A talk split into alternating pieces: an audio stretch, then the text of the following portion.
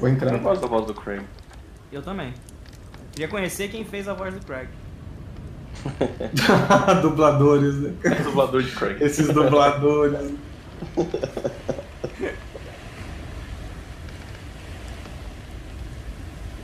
Maybe you should shut up.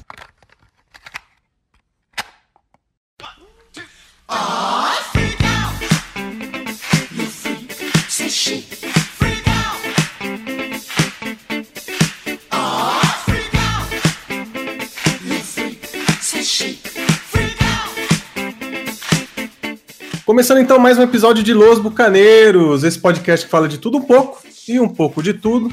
Eu sou o Lucas Roland e para conversar comigo hoje na tripulação tá o meu amigo Caio Marcel. Boa noite. Não pode falar bom dia porque o dia queima, né? Boa, gostei. Bem bolada, bem bolada. Bem bolada, bem bolada. Além do Caio, tá comigo ele, o Henrique. E aí, pessoal, tudo bem? Boa noite, como é que vocês estão? Bora aí pra mais um episódio falar dessa grande série que morreu, mas é muito boa. E ele que era convidado, agora já não é mais convidado, agora já tá até indo na casa dos outros, ficar alugando os outros, o Rafa Schubert. E aí, gente, boa noite, porque o dia eu fico dormindo mesmo no caso. Acreditável, não, velho. Hoje a gente vai falar sobre a série animada do Castlevania, original da Netflix. Vamos comentar as três temporadas e lembrando que vamos ter muitos spoilers, obviamente. Então, se você não assistiu a série ainda, ouça aí por sua conta e risco, ou então espera um pouquinho, vai lá assistir, que é bem rápido. É uma série até curta para ver, agora que a gente está de quarentena para maratonar.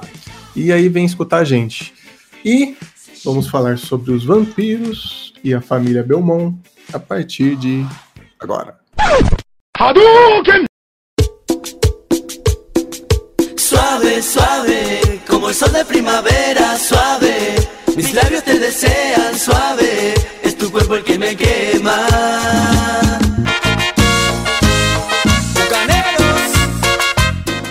Castlevania. Castlevania, para quem não conhecia, como eu, é já uma série bem consagrada aí no universo dos videogames já há bastante tempo. Porém, eu vim a conhecer ela agora com a série animada na Netflix. A série basicamente conta a história do Drácula, que ele se apaixona por uma humana e se casa com ela. E eles fazem ali uma troca não só de amor, mas de conhecimento também. E essa mulher, ela é condenada como bruxa pela igreja por conta dos conhecimentos que ela tinha, que era muito à frente do seu tempo. A história se passa na Idade Média e é queimada viva. E o Drácula não curtiu, não achou legal, ficou chateado com isso aí e aí decidiu eliminar toda a humanidade por conta desse acontecimento. Mas existe a família Belmont, que é uma família bem famosa na Europa, justamente por combater não só o Drácula, como outros monstros que assolam a Europa. E a partir daí, ele, Trevor Belmont, o último integrante da família, e a sua turminha do barulho, a oradora Saifa e o Alucard, que a gente vai falar um pouquinho dele mais pra frente, entram nessa batalha para impedir o capiroto, o Drácula. Gostaram da sinopse, gente? Bacana, né? Boa, Legal, né? É, bom, bom, bom, cara. Foi bem explicado e bem. Parece trailer de É, então, pensei, tava Podia pensando ser nisso, mais didático. verdade. É, se você tivesse engrossado a voz, cara, porra. É, tipo, sete cavaleiros. Mas aí, agora, qual que, qual que é a experiência que cada um aqui tem com a série? Eu já falei, eu só tenho com a série animada, nunca joguei nada. Apesar de saber que os jo- jogos são ótimos, tudo, eu nunca joguei. Meus generais, ao matar a minha esposa. Por favor! A humanidade mostrou pra mim que não merece a Terra. Vamos escorraçá-los dessa terra.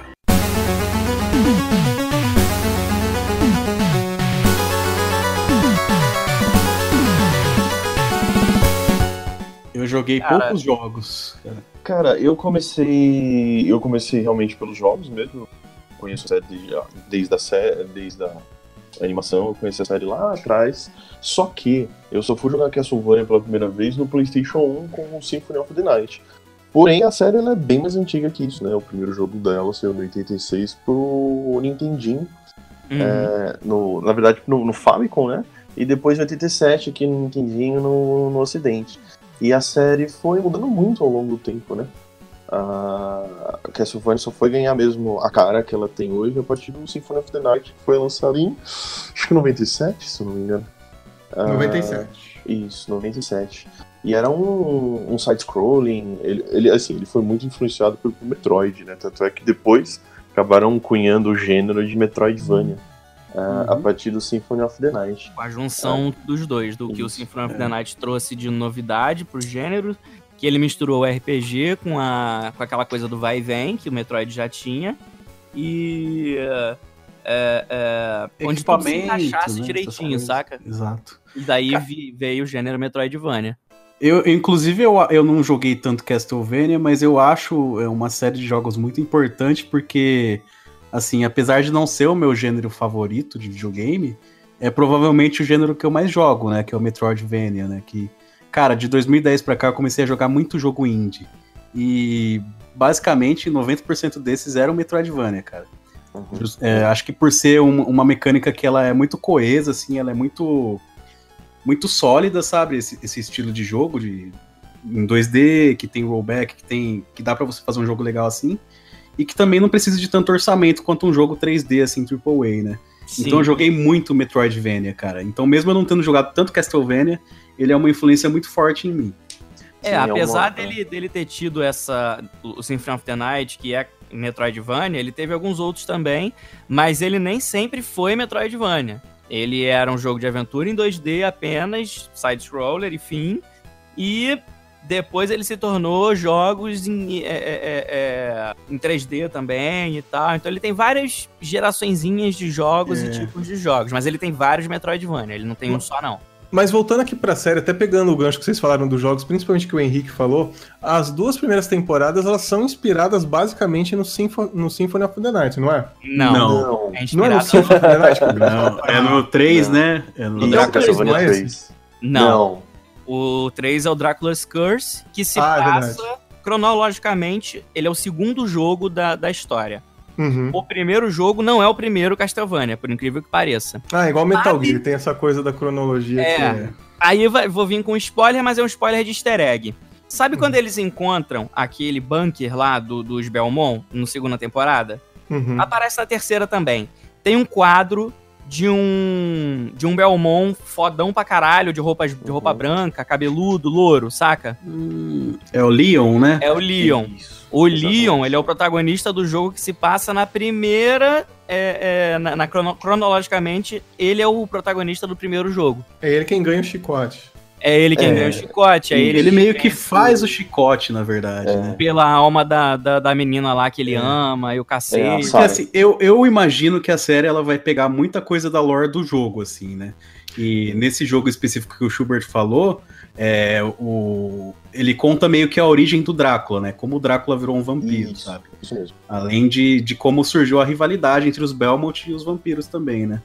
Então, a primeira, a primeira e a segunda temporada a gente pode considerar como uma só, né, gente? Porque a Ah, sim. primeira, ela é claramente um pro. Na verdade, a primeira temporada, assim, é, é aquele piloto que a Netflix, vamos, vamos ver se vai rolar, sabe? É exatamente isso. Quatro episódios aí Porque, pra é, já me começa com o pé no acelerador ali, termina meio que do nada e tal, e se você junta o, com a segunda temporada, é uma coisa só, assim, né?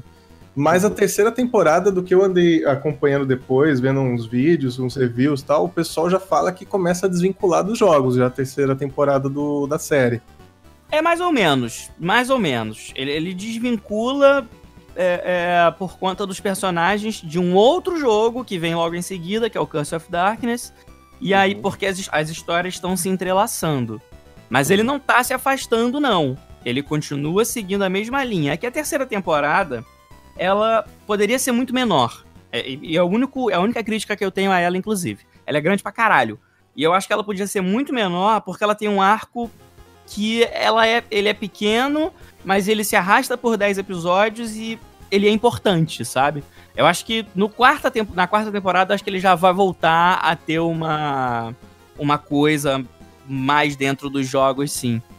É, eu acho que. Acho que. Não a primeira temporada foi apenas um piloto, mas eu acho que ela tem um papel importante de, tipo, apresentar. Vamos dizer de uma forma um pouco mais. Apresentar, tipo, as peças do xadrez e, e colocar elas em posições para ter um desfecho na segunda temporada. Eu acho que essa terceira temporada é, ela consegue aí, desvincular na medida do possível com a segunda, né? É, ela consegue, tipo, introduzir um novo arco. Eu acho que ela acaba tendo um papel igual à primeira temporada, que é uh, apresenta os diferentes núcleos, uh, introduz os novos personagens e, e ela coloca cada um uh, na sua posição para realmente na quarta temporada, que já tá confirmada, não tá sabe para quando, mas tá confirmada que ela vai existir, ter um desfecho dessa temporada. Eu acho que eles estão, tipo, fazendo como se fosse dividindo uma temporada em duas. É. Porque a primeira e a segunda dá pra você ver numa sequência só, não tem nem um, um time-lapse, nada do tipo. Uh, eu acho que a terceira e a quarta vai ser a mesma coisa, cara. É, a primeira ela é bem isso, né? Ela estabelece não só os personagens, a atmosfera, mas também já mostra pro público o que vai ser a série, assim, ó. É, é gore mesmo, gente, é pesado mesmo, a atmosfera é essa. E é, é quase, é quase uma animação de terror, na verdade, o, o, o Castlevania, quando você pega a primeira É, cara, temporada. porque o mundo de Castlevania, ele só não é pior que o mundo de The Witcher, né? Se eu começar a balbuciar coisas sobre unicórnios e feiticeiras, ignore. É porque só tem desgraça no mundo de Castlevania. Sim, sim. E aí, então realmente é um mundo muito, tipo, é um universo muito rico no sentido de só tem coisa ruim, cara, só tem coisa ruim, não tem nada bom naquilo lá, cara. Não tem Uhum. nada bom. E ele apresenta isso aí mesmo, é um clima bem de até antes mesmo do Drácula querer se vingar, é um clima de extrema desolação. ah, todo mundo tá em sofrimento, você tem um, tem um controle ali da igreja. É, é bem um mundo medieval É. a, a, a construção do universo. E aí. No- Hum, pode falar. Ele, dife- diferente um pouco do jogo, ele traz três protagonistas ao invés de quatro. No jogo existe um cara chamado Grant Dynasty, que era um. tipo um ladrão. Esse cara não existe na série e acredito que nem vai existir. E realmente não tá fazendo falta. É, Mas é, é, no, no- na sé no, no jogo são quatro, com o final que a gente meio que já percebeu ali, né? Da, na terceira temporada. A Cypher e o Trevor vão ficar juntos. O, aí no jogo, o Grant, o Grant ajuda a reconstruir a Valáquia e o Alucard é, entra num sono supostamente eterno. Cara, pior que o, o, o Grant Dynasty, ele apareceu no, nesse no Dragon's Curse, né? E tem um spin-off dos jogos, que é um Castlevania de luta, que chama Castlevania Judgment. Saiu pra Wii. Puta que pariu, esse jogo é muito merda. É Nossa, muito eu, merda. eu já imagino que seja. Só por falar que é um Cara- jogo de luta do Castlevania, eu já imaginei já. cara, mas Cara, o pior é mas que é. tipo, daria pra fazer um jogo de luta legal com Castlevania. Daria. Se ele não Dá. fosse tão merda igual É. ele é, daria. E tipo, Eu acho legal ah, que, o assim, a- visual dele é muito bom, cara. Ah, É, eu falar. também acho. É animal, é animal. Uma o coisa-. Então, nesse jogo, eu, eu dei uma olhada nesse jogo que você falou. Assim, aparentemente no, no- nos jogos antigos do Castlevania, esse personagem ele era humano, né? E nesse jogo aí de, de luta aí, ele tem um design totalmente estranho, assim. Ele parece uma múmia, sei lá que porra é aquela, velho. É, não, que ele é todo enfaixado e tal, né? Ah, É, mas então, assim, achei esquisito. É, mas é aquele negócio, né? ah, dá aquela Japão. extrapolada. É, dá aquela extrapolada no. No. No. no no visual e todas essas coisas, né? Tipo, um humano e consegue tipo, bater de frente com. Com vampiro, igual o Trevor, né, velho? O Trevor, apesar de É, ter isso, She-Dog, isso é uma coisa que, que na não série. tem como, né, cara? Na série, até agora voltando um pouco pra série, assim, eu, eu, eu não sentia uma presença tão ameaçadora dos vampiros assim, viu? Porque o único cara, pra mim que foi- ameaça de verdade é o Drácula. É, então, isso que eu ia É. comentar agora, porque uma coisa que eu achei legal, assim, da primeira temporada é que você, você coloca ali o Trevor como contraponto, porque não só ele, mas a família dele tem essa história, só que o Drácula, ele é estabelecido como um cara tão mais poderoso do que tudo que se imagina, e ainda ele tem ali uma horda de demônios que trabalham pra ele, tudo que você fala, meu, como é que eles vão derrotar esse cara? Não tem como. Mesmo quando Tanto que ele não desperta... derrotam. né?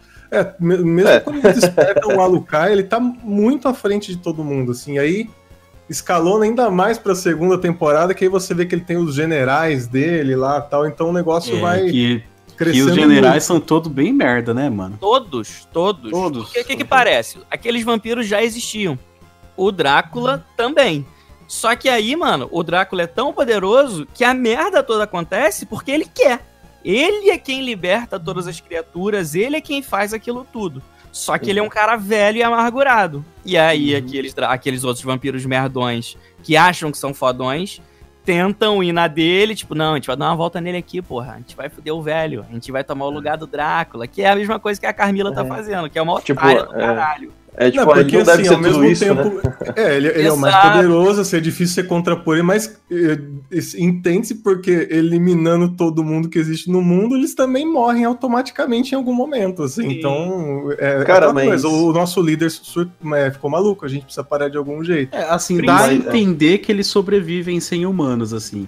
O cara lá fala que dá pra, pra viver de, de sangue de porco, assim. Mas seria tipo ficar comendo comida merda, sabe? É. Seria mais nutritivo eles terem, igual a Carmila tá tentando fazer agora nessa temporada, de, de criar um, um gado, assim, um- uma Uhum. parte, assim, uma galera O dedicada. curral humano, né? Então.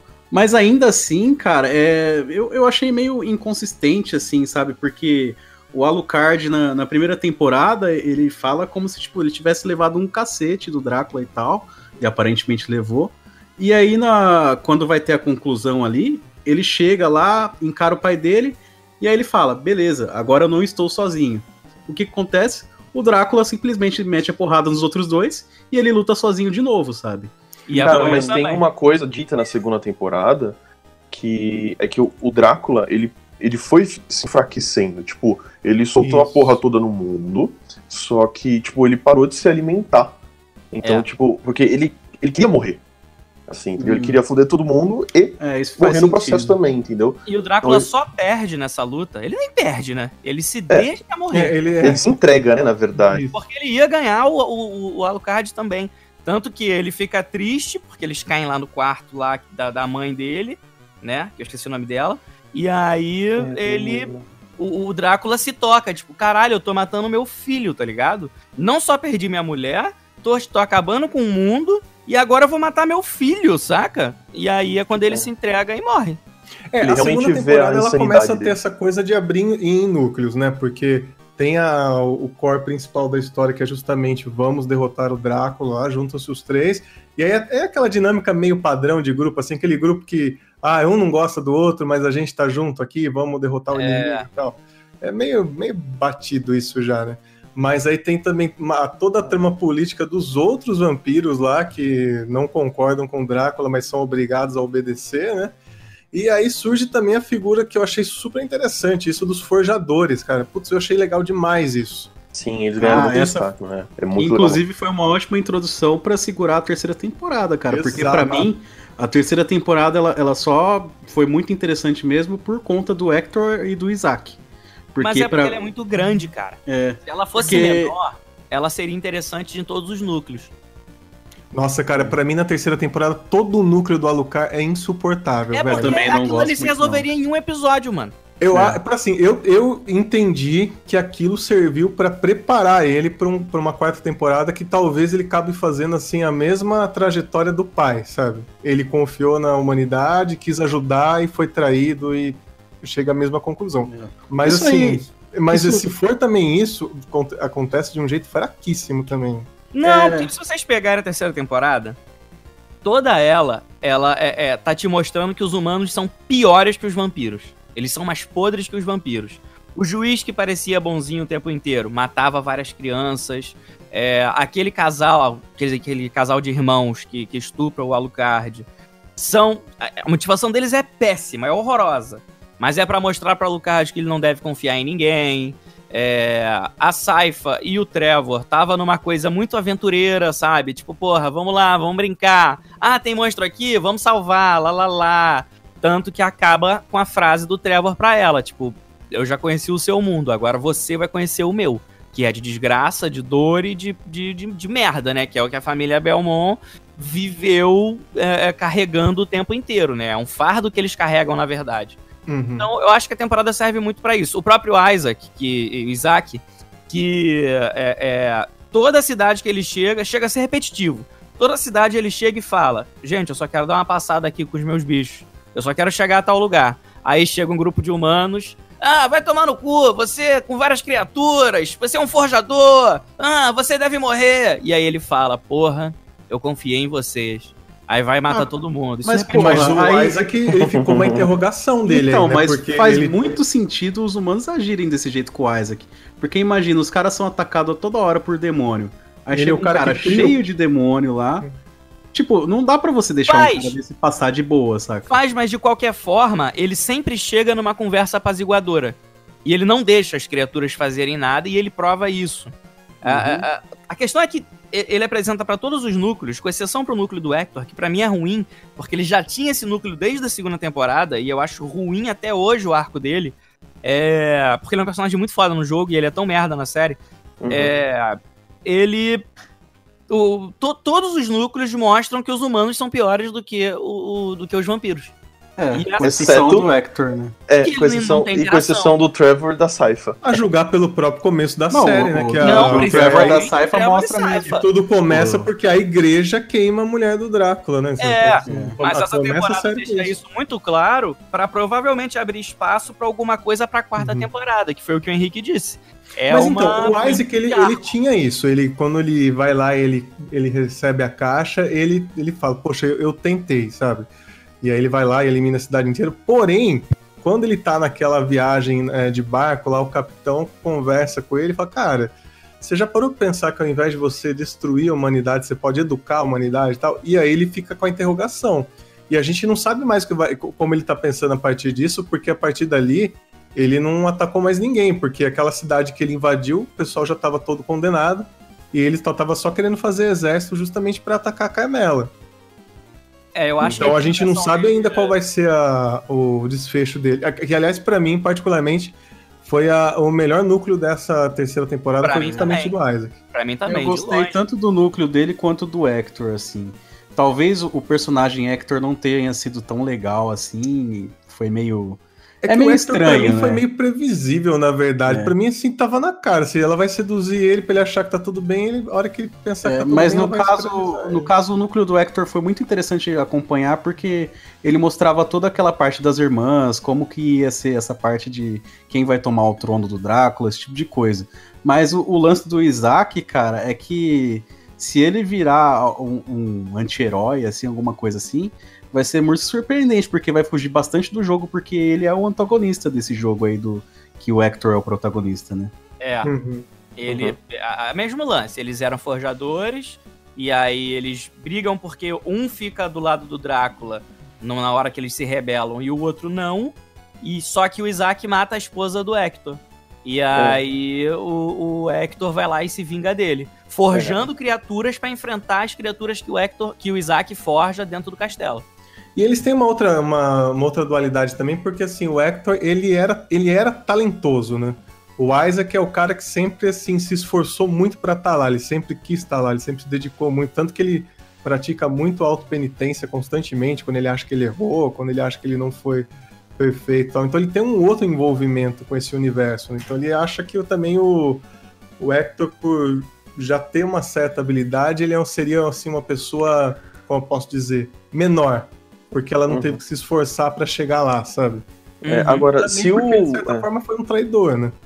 É, agora, se o Isaac realmente começar a ter isso daí, cara, eu, assim, eu não vou gostar justamente por causa disso. Ele sempre foi- ele é um personagem com uma motivação muito forte, né? Ele é um personagem com uma personalidade muito forte. Então, Background muito forte. É, tipo, aquilo é muito mais enraizado, influencia, eu imagino, influenciaria muito mais do que se você tivesse um. ah, tipo, ah, alguém vai lá e fala, hum, é verdade. É tipo pessoa, tipo, é como se você tivesse, vai, sua vida inteira é, fazendo uma. é, sobre um, um- sobre algum preceito, alguma coisa do tipo. Aí você vê uma frase de motivação no Instagram e você fala, porra, não é mesmo? Sabe, eu acho que é muito fraco. Eu acho que tem um. Um- eu acho que é muito fraco pra você dar um, um twist numa pessoa que tem uma personalidade tão forte, cara. É. Não- é que eu acho o seguinte, eu acho que, tipo, até. Não sei, eu acho que o pessoal gosta de uma redenção, né? Ah, agora, eu não acho que o Isaac seria o personagem pra isso, não. Eu acho que Eu espero que enfraqueceria assim, ele como personagem, na minha opinião. Eu espero que a motivação dele seja apenas por conquista, assim, que ele não seja um líder benevolente, um anti-herói, alguma coisa assim. Eu espero que, que ele ataque a Carmila mesmo, mas aí ele seja tão filha da puta quanto, sabe? Porque, é como você falou, o background dele mesmo não permite que ele seja bonzinho com a humanidade assim. O cara foi escravo, sempre foi, escro foi, sempre foi escrotizado pela, pela humanidade e tal. Por isso que faz muito mais sentido o, o Hector acabar indo pro lado do bem, assim, sabe? Porque Uhum. agora ele tá sendo muito mais sofrido na mão das vampiras do que ele foi na, na raça humana, sabe? Isso, é. E outra, o Hector, ele gosta dos humanos. É. Tipo, ele, tipo, ele gosta, ele, ele, ele vê futuro neles, entendeu? Apesar de tudo que ele. preconceito que ele sofreu, essas coisas, é, você vê que ele, ele gosta dos seres humanos. Então, ele seria um personagem interessante, assim, pra, pra ter esse, esse arco de redenção, alguma coisa do tipo. O Isaac É, eu- eu, já não eu- eu vejo isso como, espero- cara. Eu espero sinceramente que o Hector se livre sozinho. Eu não quero que ninguém ajude ele, saca? É. Porque aí ele vai ser um personagem muito merda. É, Porque o cara só serviu pra, sof- pra sofrer o tempo inteiro. não Eu, sei eu se tenho vai pra mim que a, irm- a irmã lá. É, como- é a Gabriela que. A irmã que, A boazinha, né? e fanela. Que ficou pra dobrar ele lá, convencer ele. É isso, né? O nome Ah, dela? Ruivinha, Ruivinha, esqueci Ah, eu acho que, acho que não é a Gabriela, o mas que eu bem. senti, o que eu senti ao longo da temporada ali, que eu acho que vai acontecer, é que ela vai dar, vai dar uma pernada nas três irmãs dela em algum momento ali. Cara, é interessante, tem, uma cena, eu- eu- corroborando com isso que você tá falando, que ah, é bem assim no, no, no começo, quando a, a Camila vai é, explicar todo o plano dela pro, pras três, né? E aí, no finalzinho, fala, olha, é, a, a outra ali é a da luta, a outra é da organização. Deixa que isso daqui sobe pra mim. Então meio que parece que ela é a, a, a párea das três irmãs, né? É, é Lenor o nome dela. Isso. Então meio que tipo fica como se ela fosse a, a, a irmãzinha pouquinha que nunca ajuda ou alguma coisa ou, ou faz alguma coisa Não, importante. ela, ela tem uma cena muito boa, né, cara? Que é quando ela vai oferecer comida pro Hector. E aí ele vai lá e ele tenta meio que enforcar ela, saca? Aí ela Não, até um... porque ela, ela, ela tem a figura de uma, de uma adolescente, né? Então, assim, mas, gente, ela é uma, ela é uma vampira, isso não quer dizer nada, né? Só quer dizer Não, que ela mas foi ela, ela, transformada, ela né? dá um- uma frase bem, bem boa pra ele assim, fala, cara, é. Não quer dizer que eu sou menos poderosa que as outras, é que eu prefiro optar pela diplomacia. Esse é o meu estilo, né? Essa É, isso não, não cometa, Cara, não tem- cometa esse erro de novo. Eu tem acho uns que ela- diálogos muito bons. Ah, pode falar. Eu acho que ela tinha tudo pra dar uma volta nas irmãs no final, quando ela mostra o, o anel. Mas ela passa a temporada inteira se repetindo, né? Falando, não, eu sou muito. é, é, eu sou muito leal a, a minhas irmãs, sou muito leal a Carmila e lá lá lá. Só que é uma, a, a série, infelizmente, ela é previsível. Tudo que ela faz é previsível, a, a- gente já esperava que ela ia dar uma volta nele. E aí ela fica nessa de vou, eu sou leal às minhas irmãs e você espera, né? Tipo, porra, ela não vai ser leal, tá ligado? Ela vai fuder as irmãs dela no final. e aí ela prova a lealdade quando ela dá o anel pras irmãs, tá ligado? Mas eu- Tipo, fala, vocês também vão mesmo, controlar né? ele. Mas eu, então, mas eu acho que talvez ainda isso aconteça, cara, porque assim, é, talvez os anéis que ela deu pras irmãs não, não façam exatamente o que É ela isso. Isso. Acho que não, acho que se fosse por fa- quê? acho que assim, fosse mim não não, não fazer, já fazia. Então, mas eu acho que não fazia sentido pra mim é, ela conseguir ali dobrar ele, escravizar ele e tal. E depois, logo na sequência, falar assim: não, mas eu quero que ele seja tratado com todo o luxo do mundo, eu quero que eles tenham uma vida ótima e tal. Porque assim, depois que ela conseguiu o que ela quis, foda-se, ele vai fazer o que eles querem, ponto. Ele não pode se matar, ele não pode mais controlar as criaturas dele, então ele, ele- Uhum. ela conseguiu o que ela, que ela queria. Então ela não precisava é, ter essa, essa relação com ele. Assim. Ela quer ter com ele essa relação onde ele vê nela uma amiga mesmo, alguém que pode confiar. Então, eu não tenho certeza, cara, mas assim, eu senti que ela vai ser o grande ponto aí da próxima temporada entre as irmãs. Eu acho que pode acontecer até um negócio de síndrome de Estocolmo aí com o Hector, que ele vai começar escravo, mas vai acabar gostando dela, não sei. E eu acho que vai ser vice-versa. Eu acho que ela vai passar a gostar dele de verdade também. É. Acredito que vai ser Eu- aí que ela vai tentar dar uma volta nas irmãs e vai se É. fuder. Eu, eu também acho, eu acho que não vai ser uma relação odiosa, não, assim. Eu acho que ela vai acabar se aliando com ele pra eles tentarem dar um golpe, assim, sabe? É. E aí vai ser quando o Isaac chegar, o Isaac vai matar ela, o Hector vai ficar puto, e aí o Hector vai criar uma. vai usar toda a, a- o exército que ele criar pra enfrentar o exército do, do, do Isaac. Seria bom, cara. Parecido Ah, aí- com o jogo, né? Uhum. E aí entra o. E aí vão colocar o Alucard e vai entrar onde isso? O Alucard, a Saifa Eles vão enfrentar a o- Carmila. O Alucard vai Só- ficar é. transando ali com o estranho. O Alucard virou um. Coringa agora na série, porque assim, não dá pra saber se ele vai ajudar em alguma coisa, se ele vai se isolar de vez, ou se isso vai fazer com que ele também se torne pessimista em relação à humanidade e tal. Por isso que eu achei que foi meio pobre o núcleo dele, porque meio que não caminhou pra lugar. Eu acho eu- que eu- estão montando. Eu acho que estão montando o Alucard pra ele virar um vilão futuramente, assim. Não, É, acho que que- ele, ele pode desaparecer da série agora, se, se for o caso. Cara, Pô, mas se fosse pra desaparecer, já teriam matado Eu ele acho mesmo ali. não, né? é Não, mas seguinte. ele nunca morre, ele dorme. é, ele dorme. Ele dorme. Assim, vocês sabem que no- no- nos jogos, o, o Castlevania, ele, ele tentou ter os jogos 3D dele assim, mas nunca ele teve o mesmo sucesso que os 2D, né? Não. e aí a- a, a Konami, ela tentou fazer um reboot aí, né, com, com Castlevania em 3D, que é aquele Lords of Shadow, Isso. aquela franquia lá. E ela Uhum. tem uma história mais ou menos assim que eu acho que pode seguir a, a lança, a- o lance do Alucard, né? Que era um Belmont, que ele tinha um vampiro estilo Drácula ali, no primeiro jogo, que ele mata o vampiro, só que aí ele se torna o Drácula no lugar do vampiro. E ele acaba sendo vilão do outro jogo. Eu acho que é o que vai acontecer com o Alucard. O Alucard vai acabar tomando o lugar do Drácula e vai ficar numa preparação dele nas próximas temporadas para ele ser o grande vilão depois, assim. Eu acho que vai ser um lance ou assim. não, ou ele vai, pode perceber que, tá- que é tudo uma merda mesmo, ele pode ter virado um niilista fudido. a intenção dele é, tipo, mano, eu vou atrás da Carmila, eu vou acabar com essa porra aí e depois vou dormir pra sempre. É, porque isso ele já tava, né? Ele já, ele já, ele já tinha virado isso mesmo. Então, mas o- mas- na dele, é. né? Mas ele tem uma função ali que é justamente proteger o castelo e o núcleo do- dos Belmont, porque é dito, ou melhor, é colocado na primeira e na segunda temporada que o castelo do Drácula é uma entidade, cara. É. Então, tipo, o- ele tem poder. Então, ele não pode deixar, tipo, o, o castelo de buenas, assim, tá ligado? Ah, vou tirar um cochilo aqui, foda-se. É. Ah, é, aquele castelo ele tem uma importância é, pro, pro, pro universo. Então, eu não sei, cara. Assim, eu gostei muito, apesar de vocês não terem gostado, eu gostei do arco do. do. Ai, como é que chama o desgraçado? O Alucard. Eu gostei do arco do Alucard justamente por causa do seguinte. Ele, apesar de, de ser um arco mais parado em relação aos outros, né? Ele mostra não, não vou dizer, não, não, é uma redenção, mas é uma, uma jornada de mais de introspectiva do, do, do Alucard. Ele tá, ele tá fragilizado, cara. Pensa bem, a, a mãe dele, ele tava dormindo. Aí, nesse meio tempo que ele tava dormindo, a mãe dele morreu e o pai começou a tocar o zaralho. E aí, aí ele acorda. Não, não, pera. Ele, Calma, ele, ah. ele soube da morte da mãe dele, não foi, não? É, Oi? ele- série que ele mostra. tem raiva do, Ele do tenta pai. impedir. Ele tenta Não. impedir o pai É. depois que ele faz a merda. É, por isso que ele tem aquele corte. O pai tentou matar ele depois que ele tentou Ah, impedir. sim, é, pode crer, pode crer, pode crer. E aí, ah, então pensa bem, a mãe dele morreu, ele matou o pai.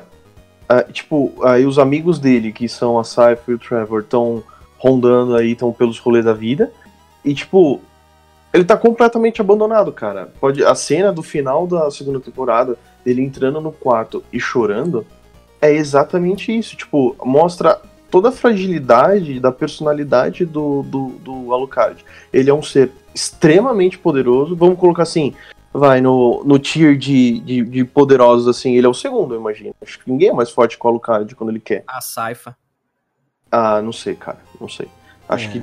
Eu, não eu sei, acho que o Alucard é, o- é- desse Se nível de poder assim seria o, o mais forte, o pro- número o mais dois, próximo assim, ao né? Drácula, né? É, É, ele é o, tipo, o número que- 2. Então, tipo, pensa bem, ele é uma pessoa. Ele é o número 2 em termos de poder. Quando ele quer, assim, acho que ninguém peita ele.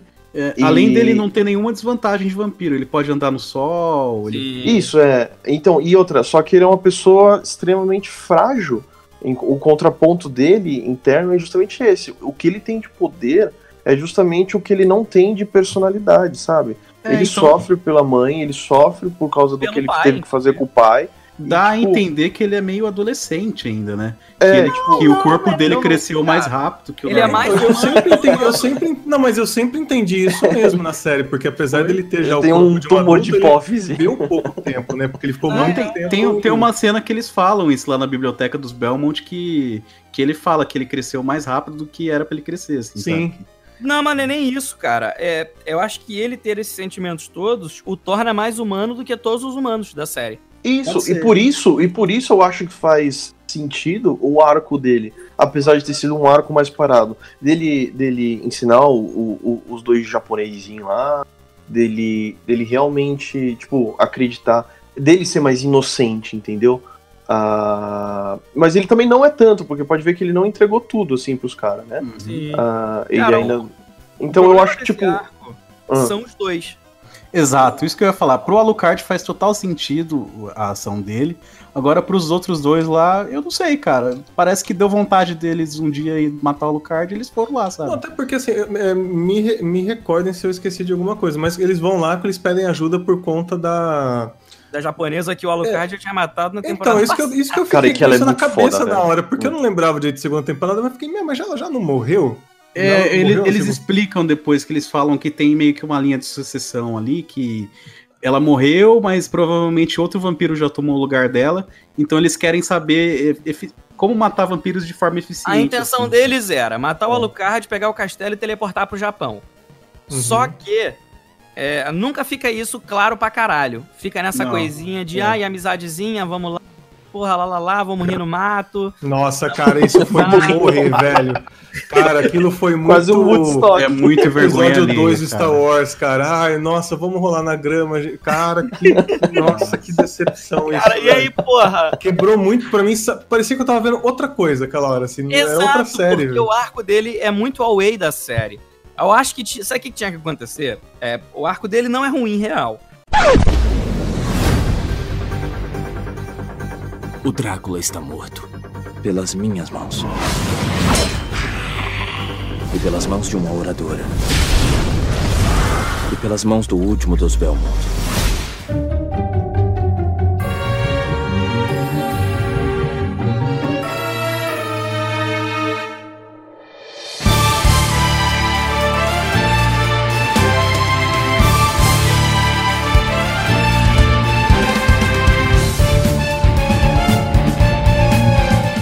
É muito bom, mas eu acho que tinha que acontecer a série inteira até o episódio 9 e o décimo episódio inteiro ser aquele arco dali dele. E fim. Ele não, tem, não tinha que aparecer na temporada inteira pra no décimo ele aparecer. Ou melhor, a série não precisava nem ter 10 episódios, porque 10 episódios daquela temporada ali é coisa pra caralho. É, é eu muito gostei dos diálogo oito repetitivo. episódios. Eu Eu gostei dos foi, oito episódios. foi né? um pouco longa também, cara. Eu acho que eles se empolgaram no sucesso aí e fizeram Se 10. repete Todo o arco demais, do, cara. do, do Trevor lá e com a Saifa, cara, aquilo lá foi muito arrastado, muito confuso. Foi. Cara, pra mim, assim, o único, o único núcleo que fez sentido mesmo ter o tempo que teve foi o do Isaac. Todos os outros eu achei que dava pra ter reduzido muito, assim, É. mas muito mesmo. Uhum. Cara, imagina, você vê um dia, você sendo o, o juiz da cidade lá. Pô, tem um monte de monge satanista aqui. Será que eu invado aquela igreja? Acho que não, vou esperar. Mas porra, cara, por que, que eles esperaram tanto pra invadir aquela porra lá, mano? É, eu também fiquei me perguntando isso, tá ligado? Tipo, mano, é óbvio, os caras são a favor do Drácula. Já, já mataram um monte de gente. Pra que que tá investigando? Investigando o quê, É. caralho? Mata logo a porra dos caras e fim. Os caras, ele- eles admitem, falam, o Drácula que era bom, o Drácula que era legal. É. É, tipo, cara, tipo, não tem mais que você investigar ali, é só você mandar o exército.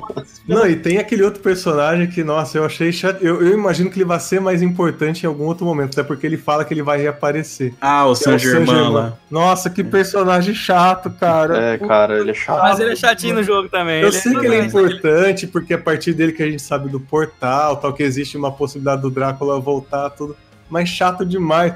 E eu ainda ficava na expectativa, falei, meu, porque dá-se a entender que ele tem, ele já vive há muito tempo, assim, tem, sei Ele lá, é- séculos de vida. Ele dá a entender isso, pelo menos. E aí, a hora que começa a quebrar o pau, você imagina que ele vai ter alguma atuação, ele fica escondido atrás de todo mundo ali, fala, ah, velho, puta que pariu, pra que que serve esse cara, meu?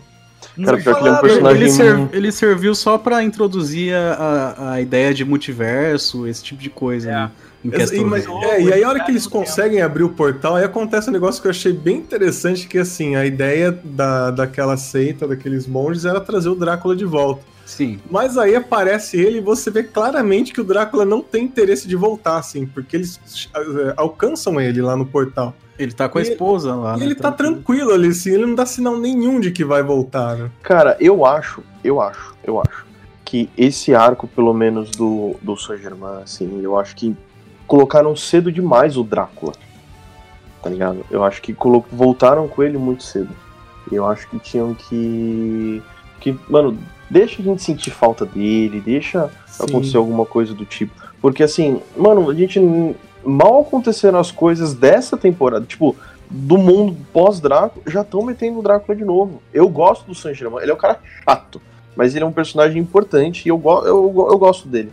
Mas eu acho que, tipo, tinha que ter deixado um pouco pra depois. Tipo, o comecinho da quarta, assim, ser ele, tá ligado? O primeiro, sei. segundo, algum ser um Até arco mais assim, se o Drácula volta, acaba toda essa trama que tá super interessante aí de, de quem vai tomar o lugar dele. É, né? e outra, e outra, e outra. É, poderia ter uma coisa que eu acho que o pessoal não soube explorar, são os outros núcleos de vampiro. Tá muito na Europa. E, por exemplo, esse negócio da, verdade. da- do Japão aí, mano, ah, assim, não é, porque eu- não é só porque eu sou um fã da, da cultura japonesa e da- do- das coisas japonesas, mas ah, eu acho que teria um potencial bem grande disso, entendeu? Tipo, isso- ah, sei lá, criar um, sei lá, um portal do pessoal do Japão vindo conquistar a Europa, vice-versa, entendeu? Colocar um pouco mais de politicagem nesses, nesse conflito, nessa era pós-Drácula, assim. entendeu? Tá, acho que cara, ele foge muito porque já tá, a- ainda tá muito perto da morte dele. Então É. tá todo mundo meio que entendendo ainda as coisas. Quem Uhum. tá mais próximo de tomar seria a Carmila, mas, porra, a Carmila é muito merda, ela não vai tomar. Não, até porque quando Então- acaba a segunda temporada, você é, passa-se duas temporadas estabelecendo tanto que não tem ninguém que consegue chegar perto dele de- em poder. Eu, por exemplo, que não conheço, não conheço os jogos, acabou falei, caralho, e agora, velho? Como é que vai ser isso aí? É. Porque assim, ela ficou, claramente lá ela tinha algum plano, mas pra mim, assim, foi, pô, tá, ela tem um plano, mas se os caras derrotaram o Drácula, ela não é nem adversária, né? Aí Não, já começa é. essa temporada basicamente com os caras falando assim, ó, vamos trazer ele de volta aí e tal. E ainda É. que os caras, porque Ai, é velho, emocionante o isso. bichão tá Trazer o voltando, Drácula de tá volta é uma voltando. coisa comum nos jogos. Sempre tem um cara que traz o Drácula de volta, que é o Shaft. É, é um mago isso, que. isso eventualmente vai acontecer, assim, mas é como os caras falaram, mano. Tipo, não, não é o lugar agora, sabe? Até porque, cara, eu vejo muito potencial de, de virar um, um negócio estilo Game of Thrones, assim, sabe? Uhum. De disputa de poder. Eu acho que só assim. não vira porque nós temos quatro protagonistas. E É. aí eles. é, tem núcleos que não puxam pra, pra, ir- pra isso, porque os vilões não seguram. A Carmila é muito merda pra segurar um, um núcleo de politicagem, tá ligado? É, é, até porque ela só quer, tipo, beber sangue. É isso, esse é o É. rolê dela. Ela é muito não. merda, cara. Ela é Vocês muito não ach- merda. Vocês não acharam estranho é, no final da. Acho que da, da segunda, né? No final da segunda temporada. Cara, porque praticamente o Hector já tava colado com ela ali. Eu não, eu não sei se tinha, se tinha que ela escravizar ele daquele jeito, sabe? É, porque o perigo era ele, porque assim, quem forja o demônio controla o demônio. Então Uhum. o medo dela era ele criar um exército e virar esse exército contra ela, entendeu? É. Por isso É. que ele precisava ter ele no cabresto ali, né? Por isso- Daí o anel que ele usa, né? É, Uhum. mas a, pra viajar até o castelo ali dava pra ter feito na broderagem, né? Porque eu, eu senti que assim, eles estavam fechados ali, até onde ela falava, ó, escuta aqui, eu vou te prender agora e vou te bater. E é isso aí, cara, eu achei meio esquisito, foi meio Mas, é sádico a- de graça, sabe? mas então, mas a Carmela, ela se estabelece como uma personagem super sádica mesmo, assim, e ela vê a humanidade como gado, de verdade, assim. Então, pra ela, aquilo, Uhum. ele foda-se, assim, por mais que desse isso. Tanto que, mesmo depois que eles chegam, ela faz questão de deixar ele sofrendo o máximo possível, né? É. Ela, ela é, é da personalidade dela isso aí, né? Ser a sádica e tal. Que é uma das coisas que eu não gosto muito dela, cara, porque o Drácula, ele é tão cheio de camadas, assim, ele é um cara que... é, ele, não é, ele não é nem vilão, na verdade, assim, ele vive É. a vida dele e ele tem o... Ele é uma entidade do poder, universo, né, cara? do- E ter a- o acontecimento, ele decide fazer o que faz, mas nenhum momento ele vira aquele vilão caricato, sabe, de, Não. Cara, pelo menos na jogos, série, assim, ele, ele é muito parecido com o Alucard, sabe? Sim, tanto que ele se Agora- deixa derrotar, na verdade, né? Chega É. uma hora que ele.